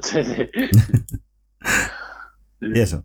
Y yo nada, yo quería agradecerte que hayas indultado porque ya sabías que yo tenía una apuesta que este año ibas a, a indultar y si no indultabas me ponía peluca. Nada, darte las gracias de que... Te digo algo. ¿Eh? El otro día uno del Currucén que le corté un rabo a una correctora televisa, no lo indulté porque el guardia civil no Lo quiso. vi, lo vi en directo, lo vi por Pero es que Castilla-La te digo Mancha. una cosa, es que en el cachillo de la guardia trae un novillo de, de Pedro Trapote, que ha sido muy amigo mío, que era de indulto. Pero el otro día en Tafalla, porque era de Navarra, y otro toro que le podía haber indultado. Y que y porque se me fue la espada baja y lo tuve que descabellar vez, le hubiera cortado el rabo, le corté dos orejas. Pues no hace falta indultar, eh, no hace falta si indultar tanto pongo- porque si no luego los indultos de verdad como el de ayer pierden su Pierden credibilidad, pero, Claro. pero es que... Pero es que, es que- es que no sé, es que pues, entonces si te viene conmigo al campo, te, te echa conmigo una semana de tentadero, vas a ver que de, de, de 14 vacas que toré esa semana, ¿Mm? 10 las dejo para madre en la finca. joder. Llévatelo una semana, Saúl, llévatelo una semana, Marc. Lo bien que se le iba a pasar Mar conmigo, lo bien Mu- que se le iba a pasar. Y tú conmigo también, también. Eh, No lo dudo. Pues eso, ¿dónde vas mañana entonces? Mañana nada, mañana entrenar, mira, acabo de llegar ahora mismo de entrenar. Pero- Y me voy a duchar y mañana nada, entrenar ya en Torero el jueves, San Bartolomé de Pinares, una corrida de del Currucén. No, decía por si, me, por si me iba a mano la ganadería que ibas para ir a verlo. No, mañana no, mañana no voy al campo ni, ni pasado. Lástima. Ya, ya el jueves ahí, si tenéis hueco, ya sabéis dónde tenéis que ir, a San Bartolomé de Pinares, que la corrida de del Currucén, y espero sea una tarde bonita, la verdad. Eh, Me para un poquito lejos. Y el jueves ya se me acaban las vacaciones y me toca volver a trabajar. Joder, para atrás lejos. otra vez. Pero bueno, Yo, antes, de que se vaya, eh, Marc, me gustaría hacerle a, Saúl una última pregunta. dime. Eh, Cuéntame. ¿qué, se, qué se siente Saúl al torear con, con esos vestidos? Porque no estáis acostumbrados a torear con ese tipo de vestidos. ¿Os sentís? Torero, lógicamente sí, pero ¿os sentís un poco raros o más allá fuera de lo normal? ¿O cómo os sentís con ese tipo de, de Mira, vestidos? Yo, yo torero soy desde que me levanto hasta que me acuesto, porque Sí, no, eso está 24 claro. pensando en el toreo, ¿no? Pero pues no te voy a negar que es súper cómodo el vestido, súper cómodo y bueno, y es algo diferente, ¿no? Que en el toreo, bueno, sí, el- dentro del purismo y de todo, que para unos son purismo, el purismo es de una manera y para otros de otra, a mí el toreo creo que es de una manera. Eh, y mm, aunque se interprete de muchísimas formas, cada cual de una de su forma, pero yo lo veo que está Correa Toro, Carmelo lo ha abordado, aquello con un ambientazo, eh, se ha inventado esa, esa película, igual que fue La Goyesca de Pedro Romero, igual que y bueno, tiene muchísimo, es una de las de, la, de los eventos, por así decirlo, del mes de agosto, la Magallánica de San Lucas Sí. un retro de Miura y, y bueno, el vestido pues súper cómodo y, y yo voy encantado con ese vestido porque bastante apretado voy los demás días. Ya está bien, ¿no? Que un día os dejen así un poquito más de respirar. Totalmente, yo- totalmente, qué alegría. Y cuando mata una correctora de Miura, me dijo, va un poquito así suelto, viene la madre bien, la verdad. Pues nada más, Esaú, te llamamos pa- para eso, para darte la enhorabuena y para saber qué sensaciones tenías tras el indulto. Y muchas gracias por atendernos, como siempre. Y mucha suerte el jueves. Nada, muchísimas gracias a vosotros. Ya sabéis que estoy pa- disponible para vosotros 24 horas como la funeraria. ya, ya lo hemos notado, ya. Que, que, que os mando un fuerte abrazo y muchas gracias por acordaros de mí. Otro para ti. Un abrazo, un abrazo. Hasta luego. Yo lo hago para divertirme, para divertirme, para divertirme. Esto lo hago para divertirme, para divertirme, para divertirme. Podcast de toros, no somos nadie. Haz que este baile merezca la pena. Yo haré lo propio con esta canción. Y si al final no hay más que comedia, deja que el río nos lleve a los dos. Y que San Juan no nos queme en su hoguera, ni haga de esto negocio menor. Cruza los dedos por mí y antes de que vuelva a mirar, busca el viento a favor. Bueno, esto es Podcast de Toros y ya veis que aquí tenemos a todos los protagonistas que conocemos. Hemos tenido a José Otero, a Esaú en el indulto y como antes, ahora se va uno y entra otro. Y ya no somos ni una terna, ahora ya somos una... Corrida monstruo. Una corrida monstruo. Juan Antonio Rivero, bienvenido a Podcast de Toros. ¿Qué tal? ¿Qué tal? Muy buena, buenas noches. ¿Cómo estáis? Muy bien, estamos muy bien y emocionados aún con la entrevista a José Otero, que estoy seguro que te hubiese encantado estar aquí con él. Pues sí, seguro, eh, vamos, me hubiese encantado. Es imposible, pero deseando escucharle. Va a valer la Eh, pena, va a valer la pena que lo escuches y- y yo creo que esta vez lo escuchará mucha gente este programa. Seguro, porque es un hombre que no se le, se le critica o se le alaba mucho en, en- en redes y tal, pero no, no se le ha escuchado en ningún programa de radio, no se le, no- no se le ha entrevistado por ningún lado que yo sepa. Entonces, claro, a la gente seguro que le va a interesar. No se le ha dado la voz suficiente Correcto. realmente a, a- a uno de los grandes triunfadores de la Oye, a ver, cuando rajamos, rajamos, pero también digamos las cosas. Una vez estuvo en el, en el programa de Burladero Joven, en el podcast. También, cuando lo de Villaseca. también es Vale, verdad. sí, pero- Cuando Sería Villaseca. cu- cuando Villaseca sería, claro, pero que ahora no, que ahora se le ha alabado mucho por un lado, se le ha criticado por otro, pero bueno, a él no se le ha escuchado por ningún lado, entonces, Eso es. muy interesante. Y mientras nos hemos puesto a llamar a Esaú, habíamos dejado a Noelia a medias. Que te queda la de ayer, ¿no? Por contarnos, la de ayer domingo. Claro, bueno, a ver, vi las dos, vi las dos semifinales para que luego me digan mi critiquen, si no. Lo que pasa es que la del sábado no pude ir, pero como la televisaban, pues puedo aprovechar para verla por televisión también. Muy bien. Así que bueno, la verdad que así un poco balance general de las dos semifinales, creo que el sábado, eh, los, vamos, tanto Manuel Martín, que sustituyó a Raquel Martín, que no ha podido participar en las semifinales, y Mario Navas eh, no tuvieron mucha suerte con los animales, la verdad que salieron bastante flojos, vamos, no flojos, sino que no tuvieron muchas opciones, eh, tanto los de Juan Luis Freile como los del Puerto. Eh, y ayer, que es la que sí que estuve presenciando en directo, pues la verdad que salió bastante interesante.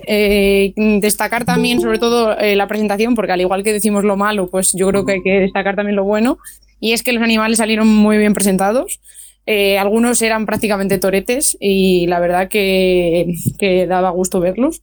Y vamos, de las ganaderías que fueron la del raso de Portillo, que para mí salieron dos animales extraordinarios, la verdad que me gustó mucho.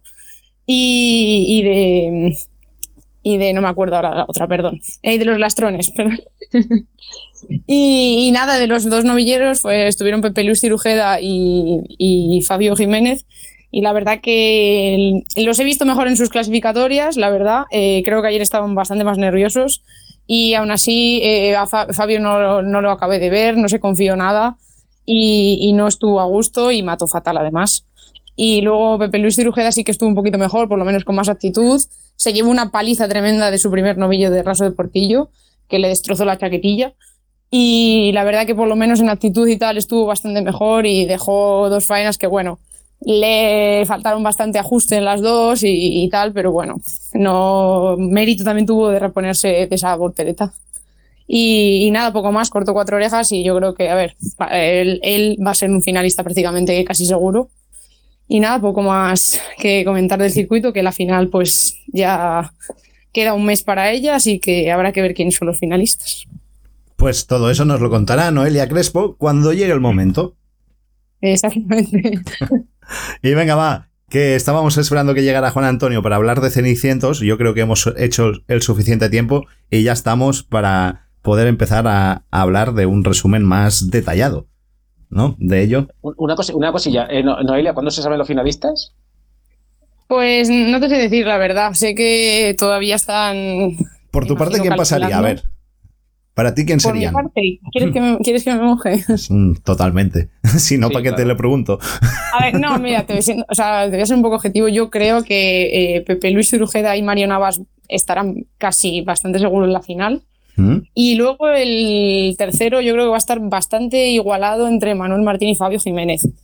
Eh, podía decirte que Fabio yo creo que es más torero, porque se le ve un concepto más artista y que también tiene, a pesar de que debutó más tarde, tiene más experiencia y eso se le nota delante de la cara del animal. Eh, pero visto sus tardes, eh, creo que va a estar bastante igualada la puntuación. Pues vamos Ahí a ver. no sé, la verdad. No te puedo decir más, pero creo honestamente que va a estar igualadillo. Venga, Por vamos. decirte, puede ser que pase Fabio, pero va a estar igualado. Pues vamos, va, vamos a hablar de Cenicientos. Venga, que Juan Antonio y Alejandro tienen que tener ganas de hablar, sobre todo de la de Prieto de la Cal. ¿No? De la corrida al lunes. Que fue una, Bueno, de todo un poco. fue una, una corrida muy dura, ¿eh? La corrida sí que fue dura. Luego, a lo mejor, pues, co- según como las lidies, pues esas corridas se pueden hacer más duras o quedarse en un punto medio. Pero esta fue dura. Hubo una grave cogida, Alejandro Conquero, José Otero el triunfador, que ya lo hemos dicho y hemos hablado aquí con él.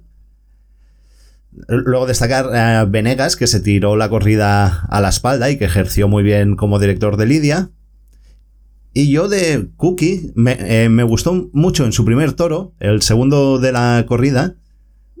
Me gustó que se, se quedó quieto el tío y tal. Pero yo creo que a partir Por lo de- menos lo intentó. Sí, ¿no? Y, y se quedó quieto y lo intentó darle pases. Pero creo que ya a partir del tercero, ya pa- a partir de la acogida de, de Conquero, allí todo ese rato que estuvieron parados y, y, y les dio tiempo a pensar que todo eso le repercutió y que ya la tarde no fue lo mismo.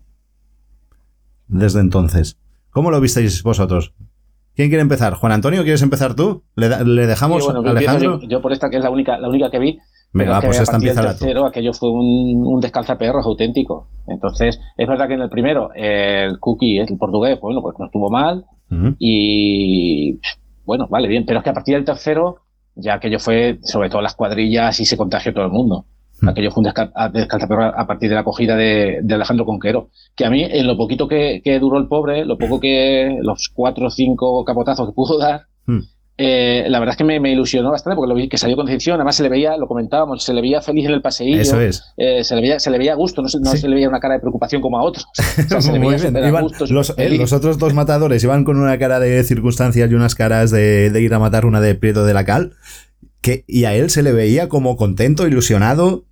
A lo mejor, Totalmente. A lo mejor la ignorancia de no saber lo que era Sí, o qué. ser, una, una media sonrisa como de ilusión y, Sí. y de hecho salió salió así con ese con ese toro que lo mismo Eso tuvo es. que salir con él en vez de tirarse con él a Verónica a lo mejor se debió salir con él para afuera y tal pero eso Mm. es señal de que salió con, con mucha decisión y Sí. queriendo lucirse y tal y en cuanto Mm. pudo un poco ahí lo tanteó se estiró y, y pasó lo que pasó entonces, eh, yo casi diría que fue el que más me gustó, porque luego, por ejemplo, Venegas, que sí, que más o menos eh, intentó estar un poco en director de líder y tal, pero por ejemplo, yo creo que al toro ese tercero eh, no lo vimos. Yo creo que Venegas no se puso, no se puso con él de verdad, con ese to- el toro que, que cogió No, tenía a- a con el tercero, con el tercero tenía en la- en mente lo que todos teníamos en mente, que es la, La cogida. la grave cogida que tuvo Conquero. Yo en ese le perdono.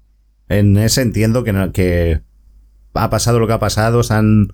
eh, bueno, no sé si estaban operando en ese momento o están estabilizando a, a Conquero y que la gente.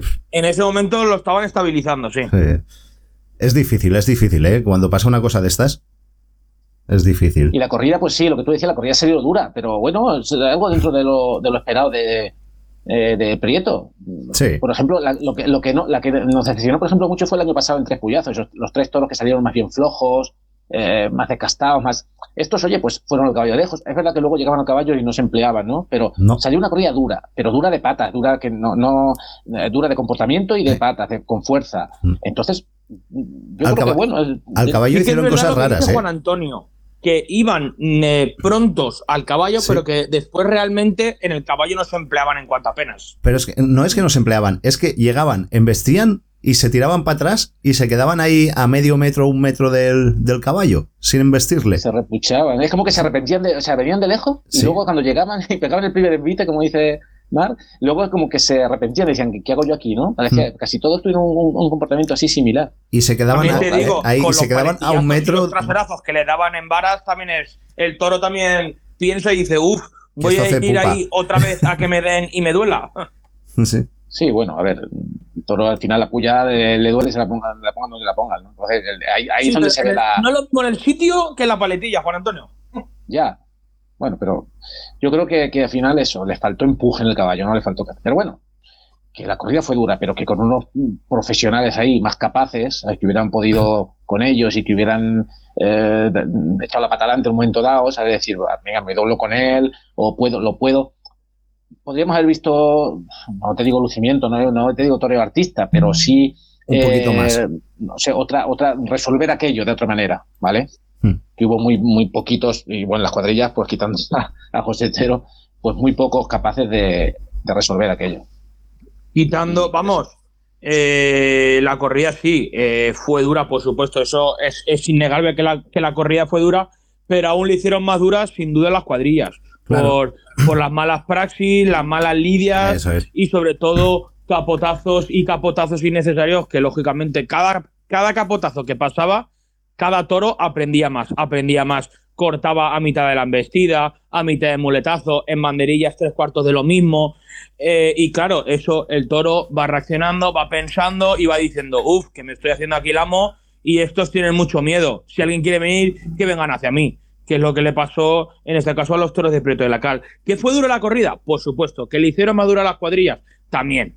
Fue una corrida, una corrida complicada, pero al final es lo que estaba comentando Juan Antonio. Eh, Prieto de la Cal, sabemos que, que es como lo que comentaba también Frances ahí en Cenicientos, es un poco como la gaseosa, que salen con mucha casta y mucha viveza, pero que, que, poqui- que poquito a poco se van diluyendo. Pues eso el, el torero y la cuadrilla pues tienen que ser conscientes de hacer sobre todo unas buenas lidias y eficaces para que por lo menos en 5 o 6 minutos de muleta el matador le pueda pegar tres o cuatro tandas y cortar las orejas. Eso es.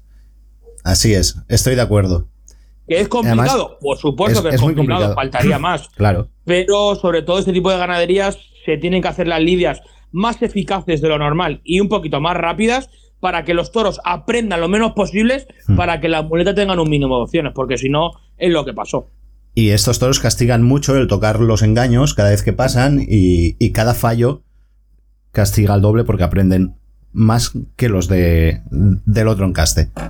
Y, no, y así lo que, y lo que, lo que ha comentado José Otero en, en la entrevista, que en el tercero venga a pasar los banderilleros y venga a pasar y nadie ponía y nadie ponía banderillas y nadie ponía hasta que el director de Lidia le dio permiso, en este caso a José Otero, para que, puda, eh, para que puede- pudiera banderillar eh, el toro, porque si no, posiblemente aún estamos en Cenicientos esperando a que cambien el tercio. Pues probablemente. Es que hubo situaciones, no sé si lo habéis hablado, lo habréis hablado con Otero, pero hubo situaciones casi cómicas, ¿eh? hubo, hubo algunos peones que, es que- alguna es que los perla ha miraba el soltado, toro. ¿Eh? Alguna perla ha soltado, sí, sobre eso. Ha soltado alguna. Es que Sí, había sí. algunos que con una mirada, que con la mirada del toro, es que ah, hubo alguno que casi soltaba el capote y se eh, tiraba al callejón. Casi cabeza. soltó, ¿no? No, no, se tiró, se, tiró. Y, Antonio. y lo soltó. se tiró. Y el capote lo soltó dos So- so- veces uno. Que Solo, ya, solo con un amago de embestir, es que, hacía, es que hubo, hubo situaciones de ese tipo. Entonces, claro, así como, como van a poder, esa gente así como va a poder con esos toros. Imposible. eso es. Pues bueno, nada. desde aquí también mandar eh, toda la fuerza del mundo también a Alejandro Conquero, porque yo personalmente hacía tiempo que no veía una corrida, o sea, una corrida, perdona, Una cogida, sobre todo tan dramática eh, en esos momentos que fue muy, muy, muy dramática, sobre todo en el momento en el que le coge eh, un banderillero y le coge Cristóbal Reyes y entran al callejón y estaba chorreando, pero chorreando literalmente sangre y ahí realmente la, gente ya vimos la, magnitud de, la acogida que, fue muy grave. He hablado, he estado, hablando con, con él y ya le han dado el, alta hospitalaria y le han dicho que más o menos va a estar un mes de reposo y que a partir de- del mes de reposo va a poder volver otra vez a los entrenamientos y si le tienen que llamar o lo que sea, que ya también va a poder estar disponible más o menos en un, en un mes. Pues esa- aquí, toda la fuerza del mundo. Esa es la mejor noticia que tenemos y que podemos tener en estos momentos. Mucha fuerza a Alejandro Conquero y que se recupere pronto y que le dejen las menos consecuencias posibles esta acogida. Y también, y también, como nos comentó el alcalde ahí en Cenicientos, que lo podamos ver el año que viene en Cenicientos, porque lo que, comen- lo que ha comentado Juan Antonio antes, a mí con el capote el, el chaval se le veía con ganas, con actitud, se le veía sobre todo con mucha predisposición de querer e intentar hacer bien las cosas. Hmm. Y a mí con el capote le pegó una Verónica o dos eh, muy buena. Ya luego pasó lo que pasó, pero me quedé con ganas de, de verle más, la verdad. No. Ojalá y cumpla la igual. palabra el año que viene lo podamos ver el año que viene. Por eso, por eso le cogió el toro. con ganas de verlos también. ¿eh? Por eso le cogió el toro, porque iba predispuesto a, a lucirse y, y hacerle las cosas que él quería hacerle. Sí. Pero bueno. Nada, Por vamos, vamos- son también gajes de- del oficio y también Claro. tienen que pasar esos peajes los, los toreros o los novilleros. vamos a la del martes, de partido de resina. La de Serafín Marín, Jairo Miguel y Cristóbal Reyes. Pues a mí de esa me gustaron dos toros. Me gustó el sobrero. El sobrero que salió a mí me gustó que embistió por los dos lados y a lo mejor no se le sacó todo el provecho que se le debería. Pero me gustó mucho ese y también el quinto. Que el quinto es el que, el que gustó a todo el mundo. Pero a mí aparte me gustó el, el sobrero. Que también... Y el que, y el que cambiaron, lo que pasa que luego eh, se devolvió porque eh, estaba, estaba lesionado, pero eh, también tenía buenas condiciones, ¿eh? Ese toro. Sí, lo que pasa que claro, pues estaba lesionado, había que cambiarlo. Sí, sí, no, no, claro, había- que cambiarlo, lógicamente. Y el otro fue muy bueno. Para mí Jairo se llevó el lote de, de la corrida.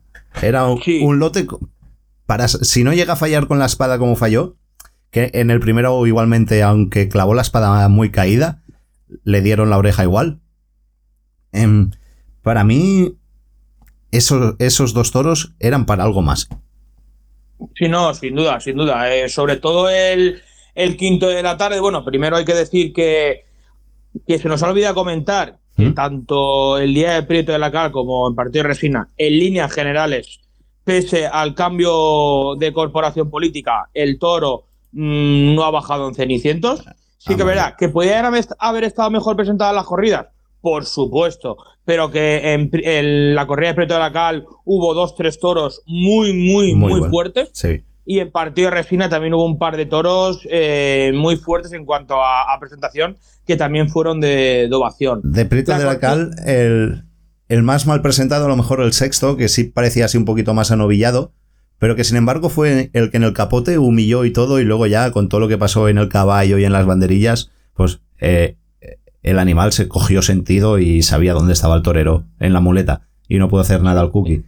Pero Era más anovillado de, de- de cuerpo, Mar, pero tenía, tenía dos puntas, era cornillo delantero, tenía dos puntas para adelante, que eso a los toreros le- les da muchísimo miedo. Sí, pero creo era, para adelante, pero no eran muy grandes, no eran muy largos No. los pitones. Eran. No, pero, de- ¿sabes? De estas que, como dicen ellos, que se le ven las puntas, ¿sabes? Sí. Que te apuntan a ti. Sí, sí. Eh, astifi- astifino y tal, y yo creo que eso también fue parte de- del, del problema.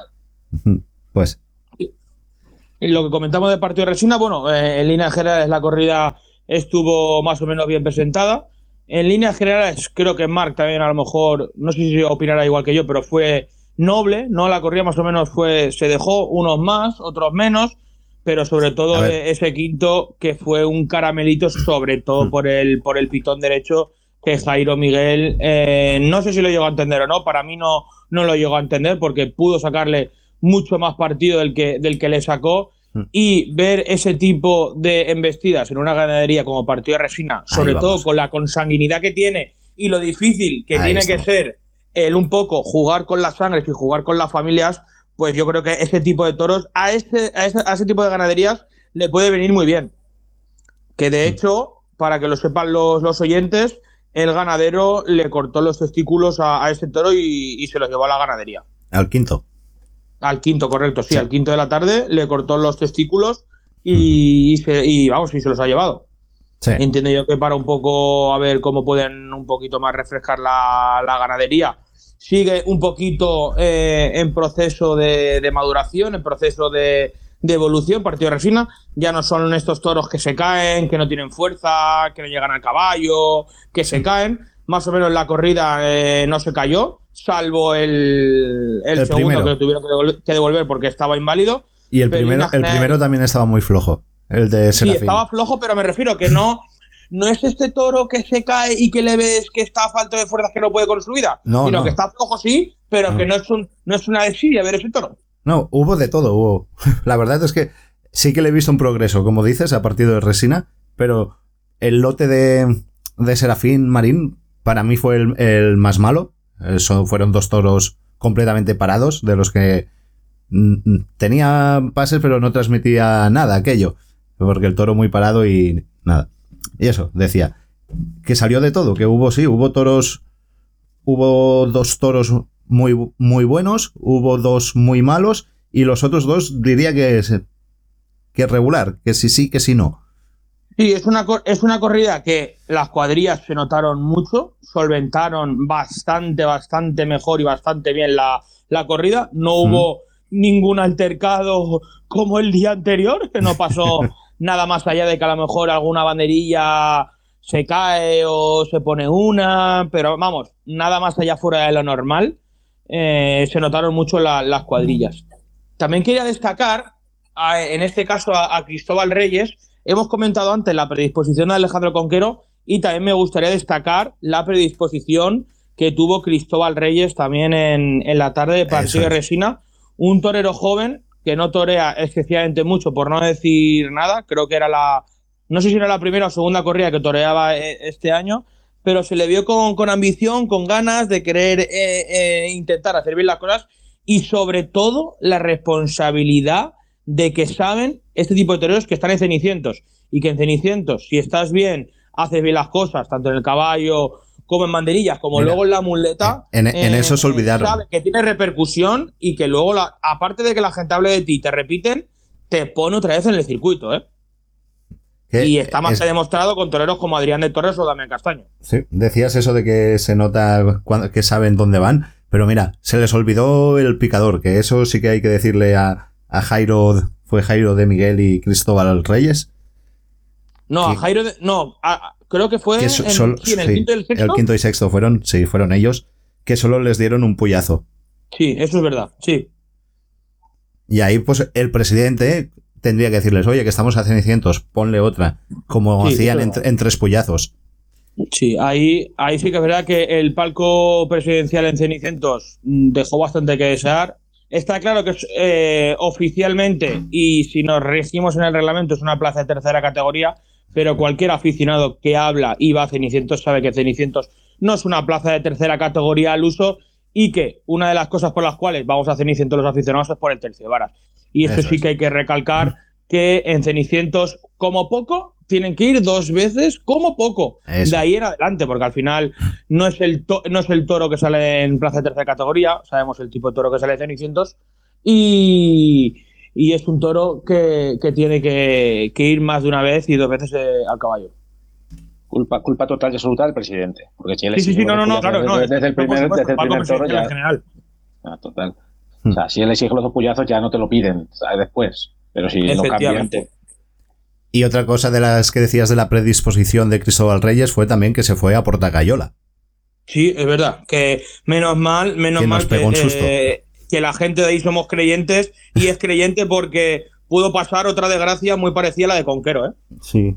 Sí, porque en cuanto fue a saltar y no pudo saltar y lo empitonó el toro, menos mal que solo lo empaló y lo ayudó a saltar. Si le llega a coger tipo como Conquero, hubiéramos eh, hablado de, de otra tragedia. Menos mal que quedó solo en un, en un, entre comillas, simple percance, pero que podía haber sido mucho más grave de, de lo que fue. Y creo que de no se nos escapa nada de esta. Creo. Que nos, Mm. nos queda la novillada. Sí, más o menos, sí, eso fue en línea general la corrida de, de Parto y Resina, más o menos, sí. Y la novillada de López Gibaja, que estuvo mal presentada. Destacar la puerta grande de Álvaro, Álvaro Serrano y poco Álvaro más. Serrano. Me llamó, bueno, me llamó la atención cómo fueron de complicados los toros, en- eh, los novillos en el capote.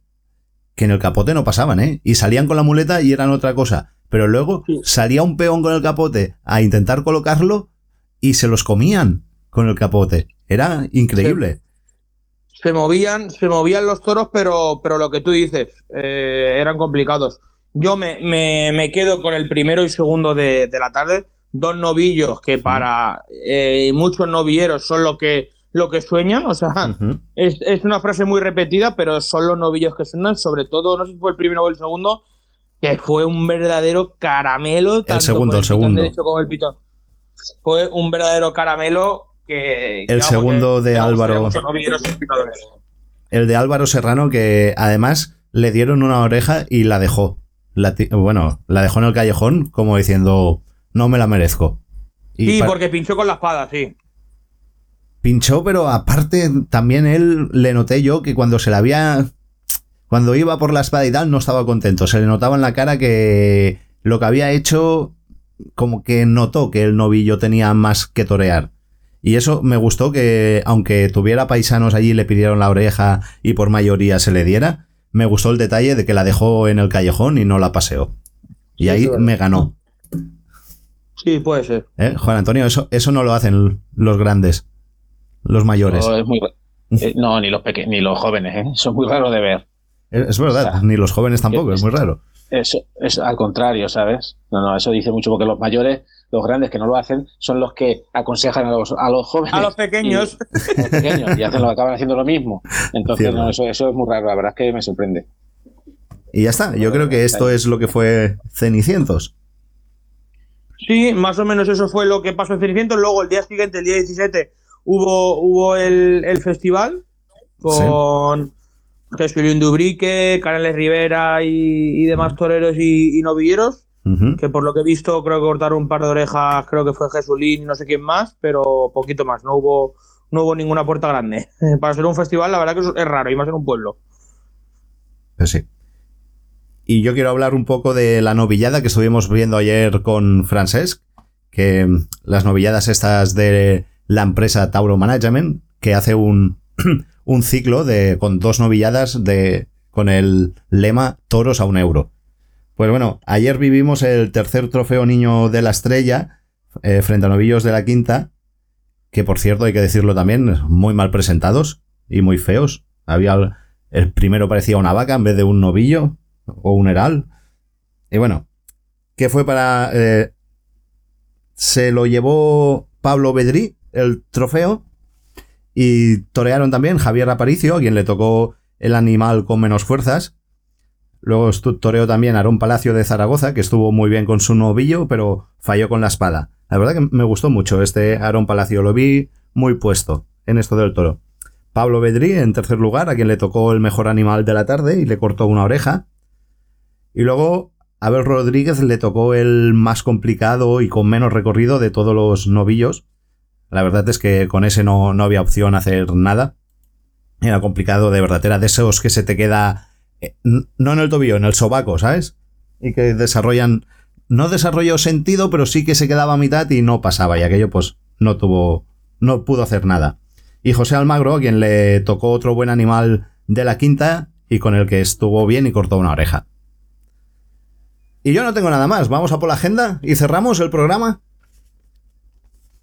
Pues venga, cuando quieras. Pues vamos a por la agenda. Vamos a por ella que estamos en plena temporada y un montón de. Eh, mañana martes 22. eh, la Feria de Bilbao Mañana la primera corrida de toros de la feria con toros de Puente Imbro para Miguel Ángel Pereira, eh, Daniel Luque y Leo.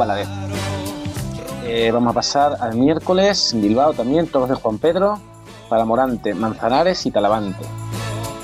Que ha confirmado su presencia en Bilbao después de ayer Es se verdad. cayó del cartel de Tomelloso. Sí, que primero leí una noticia que decía que se había resentido y luego que sí que iba, que confirmaba que iba a estar. Correcto, se habrá reservado. Eh, para Bilbao. El, el jueves repite en Bilbao con todos los de Puerto de San Lorenzo, Morante, Manuel Escribano y Roca Rey. Un cartel atípico, pues está Escribano metido aquí entre dos figuras y, y no suele ser tampoco la ganadería de las que él suele torear. A ver qué tal. Pues Eh, que lo el disfrute, que lo aproveche. Pues sí, a ver si pega un zapatazo ahí. Entre Morante y Roca. Eh, en Sabiote Jaén, eh, corrida mixta, cuatro toros y dos herales de Gregorio Garzón. Para Curro Díaz, el Fandi y el novillero sin picadores Abel de Teresa. En San Bartolomé de Pinares, Ávila, lo decía Esaú. eh, cuatro toros de Alcurucén para Esaú Fernández y Raúl Rivera. En Casavieja, Ávila, novillada de picada, tres novillos de Montelarmita y tres de Ranz López para José Antonio Valencia, Diego García y Clemente John y otra novillada está mixta en el Real Sitio San, Ildefonso, Segovia. Cuatro novillos y dos herales de Baltasar Iván. Para José María Trigueros, Marcos del Rincón y la novillera sin picadores Olga Casado. Pasamos al viernes. En Bilbao, todos de Zalduendo. Para Sebastián Castella, Emilio de Justo y Ginés Marín. Eh, eh, por la mañana en Bilbao se celebra una, una final de unas novillas sin picadores que han hecho, un certamen Iván Fandiño que le llaman, y torean Ah, la sí. final eh, con Herales de Zalduendo, eh, Pedro Andrés de Vitoria, Javier Zulueta y Eduardo Ruiz de Velasco. Eh, en Almagro, Ciudad Real, todos de Zalduendo también. O sea, las tre- eh, los tres festejos que he dicho son de Zalduendo. La corrida es la novillada de Bilbao y, la, y la corrida de, de, de Almagro. Morante, el Juli Manzanares. En Añover de Tajo, Toledo, eh, toros de Saltillo. Eh, para Sánchez Vara, Damián Castaño y Francisco Montero. En Iniesta, Cuenca, tres toros de Arauz de Robles y tres del Añadillo. Para Rafaelillo, Rubén Pinar e Isaac Fonseca. Rafaelillo, mira, por fin tiene otro otro cartel. Está toreando poco este año. Sí, la verdad es que empezó muy tarde, empezó en Alicante, en San Juan, en, la, en Hoguera. Y la verdad es que sí, no, no está toreando mucho. Eh, lo decía por por a ver si saltaba Alejandro, pero nos han abandonado, Juan Antonio, nos han dejado solos aquí con la Ah, sí, agenda. nos han dejado como, solos. como siempre. Estaba mirando la página de la agenda y no me he dado cuenta hasta ahora. ¿Será yo tampoco, posible? yo tampoco me he dado cuenta. Pues bien, Eh, aquí. Pero para que vean, Eh, para que vean los oyentes cómo son los colaboradores de este programa, que luego quieren cobrar. Pero vienen aquí, vienen cuando quieren, se van cuando quieren sin despedirse y encima quieren cobrar. Es que esto no es serio. desea- desea- est- o estamos deseando y otros no. Bueno, Luego no, que sí, que lo vamos. hacemos por gusto, que nos encanta, que nos lo pasamos muy bien, pero si estamos cinco minutos mejor que si estamos seis. Venga, sigamos, perdona. sigamos. que ya lleváis, lleváis mucho rato ya. Sí. Eh, en, a ver, digo por aquí. En Constantina, Sevilla, toros de Volta Alegre para Lama de Góngora, José Garrido y, Da- y David de Miranda. Bien. Eh, novillada pica en, Casavieja Ávila, novillos de Prieto de la Cal, para Javier Montalvo, Manuel Casado y Mario Arruza. Novillos de Prieto. Ya, novillos de Prieto. Eh, vamos a pasar al sábado. En Bilbao, eh, de Victoriano del Río, para el Juli, Pacureña y Roca Rey. Bien. Eh, en, Cuen- en Cuenca, eh, toros de Román Sorando para Sebastián Castella, Daniel Luque y Juan Ortega. En Linares, dos toros de Guiomar Cortés de Moura y cuatro de Núñez de Tarifa para Diego Ventura, caballo, y Miguel Ángel Pereira y Emilio de Justo a pie. En Valdepeña, Ciudad Real, eh, Esta, esta. tres, de, Do- tres de Dolores Aguirre y tres de Manuel Apatón. Para Sánchez Vara, José Cabrera y Francisco Montero. Me extraña que no esté Roman en ese cartel. Pues no está. Eh, la Televisa Castilla-La Mancha. Ah, la televisan y todo, la voy a poder ver. Sí, la vas a poder ver. Anda. te lo digo. Ostras, no, no podré verla que trabajo. Mierda. Ah, vaya. Bueno, si me toca el Euromillón el- esta semana, puedo verla.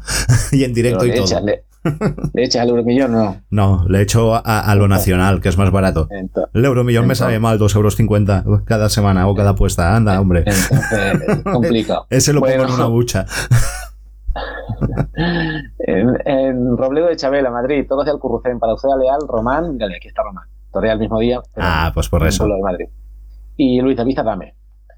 En Peñaranda, Bracamonte, Salamanca, Toros de Montalvo, para Manuel Escribano, Leo Balaret y Manuel Dios le guarde. Hombre, Manuel, Dios le guarde. triunfó, Otro de los sí, nuestros. tri- Triunfó en Guijuelo, creo que fue. Que hablando de Manuel Dios le guarde, hoy está dando, está de alternativa Jorge. Jorge Martínez. En el primer toro se ha llevado Ya, ovación. y en el, en el sexto no sé qué habrá hecho. En el primero se ha llevado ovación. Sí, sí, toma alternativa hoy. Es verdad. En Valencia, Alcántara, Cáceres, Toros de Murube, para Antonio Ferreira, Matías Tejela y Juan Carlos Carballo, eh, que toma la alternativa.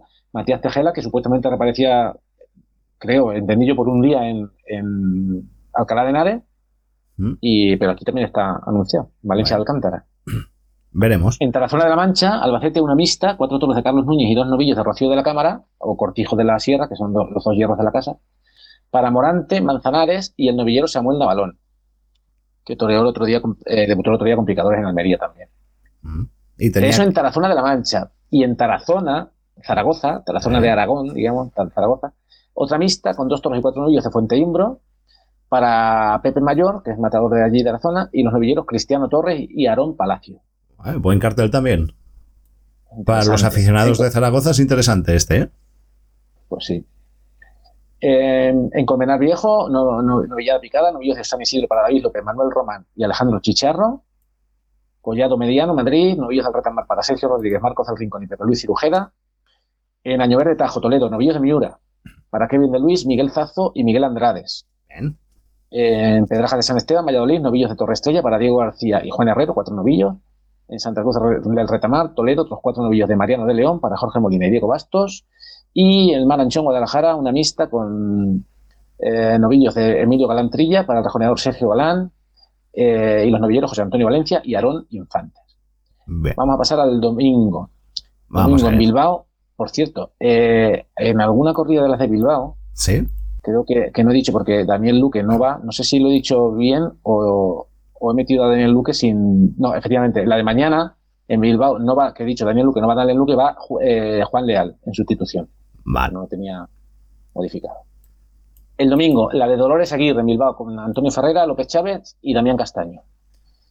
En las ventas rejones, Toros de Campos Peña para Sergio Domínguez, Francisco Pala, Marco Bastiñas, eh, Miguel Moura, Juan Manuel Munera y Mario Pérez Langa.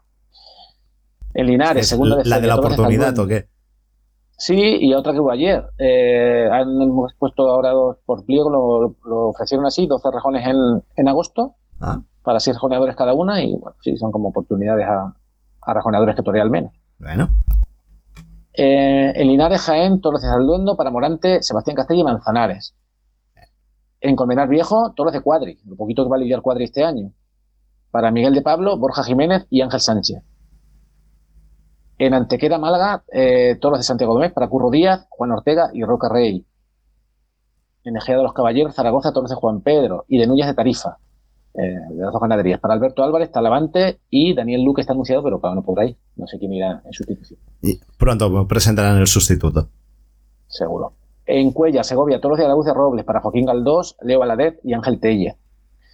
En Tarifa, Cádiz, Toros de Fuente Imbro para el CID, Manuel Escribano y la alternativa de Manuel Ponce. Esta la Televisa Canal Sur. Ven. Veo que empiezan dos, dos ferias de estas turistas, ¿no? La de Colmenar Viejo y la de Cuellar. Sí, la de Cuella quizá más que la de Colmenar Viejo, porque Colmenar Viejo también tiene su, su parte torerista, digamos. Mm. Y en Cuellar, sí, está Araúz, está Partido Resina, creo.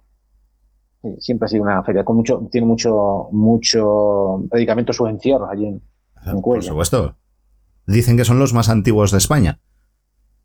Pasa que eso lo dicen Sí, dos, hay- o, dos o tres y no, y no sé Claro. cuál tiene razón. Claro, ahí ahí hay disputa también. hay disputa, hay disputa por eso. En Alcaraz, Albacete, Toros de Manuela Patón, también para Andrés Palacios, eh, Pedro Marín y Cristian Pérez. ¿Tantos toros tiene? Manuela Sí, Patón. sí. Joder, Sí, tenía, siempre te- tenía bastante. Sí, pero toros no. Animales sí, pero toros. Eh, animales, animales, tienes razón.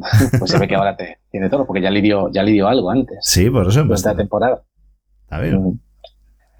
En Arenas de San Pedro Ávila, eh, una mixta con dos toros de la Castilleja para Andy Cartagena y cuatro de Salvador Domés para Manuel Díaz el Cordobés y el Fandi. Eh, novillada picada en Mont de Marsan. En Mont de Marsan se celebra porque eh, es la novillada de- que se celebra en un, puebli- en un pueblito que hay a unos 10 kilómetros de Mont de Marsan que se llama San Perdón, que tenía una plaza de madera preciosa, pero que se la quemaron hace ya 10 o 12 años. No sabemos quién, o no se sabe quién, o se. Bueno, eso que ardió la plaza, se quedaron sin plaza, y desde entonces pues celebran sus fiestas con una novillada o dos, o un, festejo en, en, en Mont de Marsan, que, que lo tiene muy cerquita.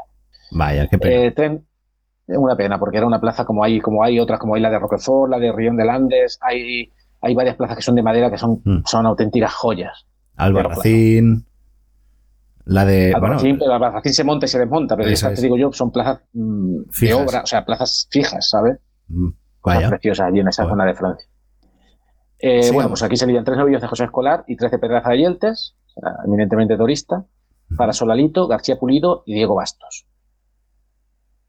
En Collado Mediano, Madrid, eh, novillos de hermanos González Rodríguez para Víctor Hernández, Álvaro Burdiel y Alejandro Chicharro. En Robledo de Chabela, Madrid, novillos de Quintas para Sergio Rodríguez, Pepe Luis Cirujera y Rubén Núñez. Buen cartel En también. Sepúlveda, Segovia.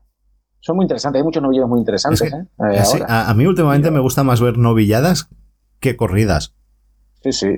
Sobre todo en pueblos es mucho más, es mucho más interesante Sí. irse a ver una novillada con este tipo de novilleros Mm, que, que una corrida. Desde luego. Eh, en Sep- quitando sitios puntuales, ¿no? Como Cenicientos o tal, lo que conocemos. Claro, claro. Pero en En Vinaros, en- Segovia. en- por hablar de un pueblo, hablemos del mío mismo, Vinaros, viene y se, y se la juegan más los novilleros que si te montan un cartel con las tres figuras. Y normalmente vas a haber ganado más digno eh, eh, en novillos que de, de- que de toros, También, en también. corrida.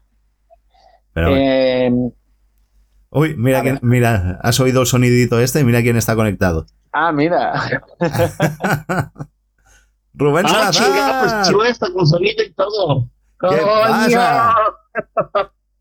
Rubén haciéndonos un Después pita. de, como tre- Después de 36 meses de no estar con ustedes, ya he regresado. Ostras, tú, ¿cómo estás? No me Pues digas, muy bien, muy no me digas trabajo, bien, no, no me, no me digas bien porque bien sé que es mentira, que no has estado nunca bien. Vamos, de la cabeza, pero del resto sí. Ah, vale. ¿Qué haces? ¿Conduciendo y hablando por teléfono? ¿Cómo puede ser esto? Ya, pues por eso me puse la conferencia y apagué la cámara, que si no me distraigo. Bien hecho. Pon el manos libres y, y- y no te distraigas mientras conduces. ¿Qué pasa? ¿Cuánto tiempo? Ya, ya, que así, ¿Cuántas cosas tienes que, que así lo puse, que así le puse. ¿Mandé? No sé, ¿qué, qué has hecho? Has ido entrando y saliendo 20 veces hoy. Pero no te has quedado Lo ninguna. estuve intentando, pero... No, no, no, pero es que desde hace rato necesitaba que me dieran acceso Sí. y luego lo intentaba y luego me tenía que poner a trabajar y ahora que ya salí... Ahora, Lo intenté ahora que ya ha salido, ahora es cuando ya llevamos una hora y tres cuartos de programa y tenemos que ir cortando. Ya estamos en el Ah, final bueno, de, la, de agenda. Es que, es que yo llego como Sabina, ya nada más a sus conciertos a cerrar y se acabó. Ah, perfecto, así me gusta. Que llegues para saludar y para despedir el programa. venga, Hombre, por, por lo menos lo tenía que intentar, ¿no? venga, te dejo un minuto si quieres. En un minuto te eres capaz de contarnos algo de México. Pues mira, yo creo que lo más trascendental en estos días sería que Emiliano Gavero, rejoneador mexicano, confirmó su alternativa en las ventas después de que 60 años después lo volviera a ser un mexicano cuando en junio de 1963 lo hiciera en ese entonces Gastón Santos. Ha sido yo creo que lo más relevante. Se presentó Pachuca, que nos lo facilitó Juan Antonio, incluso antes que yo tuviera y eh, se han dado los festejos de Tlaxcala en la comunidad de Huamantla, en el pueblo de Huamantla, Mm. donde, pues bueno, ha habido buenas entradas, la corrida de las luces se acabó el papel y eh, a esperas de que en, en unos días, el 25 de agosto, se dará la audiencia donde podrá ya finalmente determinarse la situación de la Plaza de Toros México. Eso es lo que más nos Mira. interesa de todo. Saber eso. Sí, Te iba a preguntar por la además situación. de... Mándeme. No, no, que te iba a preguntar por la situación de la México. Sí, O sea, que hay fecha, hay fecha fija para 25 decir si sí o si no. Sí, el 25 se estaría ya llevando a cabo la audiencia en la que se determinaría si continúa eh, la suspensión o se levanta y entre tanto estamos a espera de que en la ul- el último viernes de agosto presentarán una temporada de novilladas en Arroyo, Plaza de Toros al sur de la Ciudad de México, que se ha convertido en bastión novieril desde hace 20, 25 años. Era, digamos, el previo a llegar a la Plaza México y ahora en la ausencia de la Plaza México, pues se convierte en el espacio taurino más importante de la ciudad. O sea que el día Oye, Rubén. 25 sabemos si hay toros o no en México, si habrá temporada grande, por ejemplo.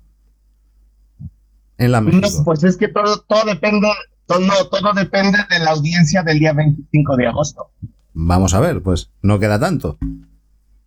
Esto es el jueves o viernes. No, no queda tanto en cuanto el ten- viernes. exactamente el día viernes, en cuanto se, de hecho está citada a las 10:45 de la mañana a tocarse el tema en audiencia para determinar si, si sigue la suspensión o si se levanta, que ojalá y, y se pueda levantar, ¿no? Bueno, pues ya no lo contarás.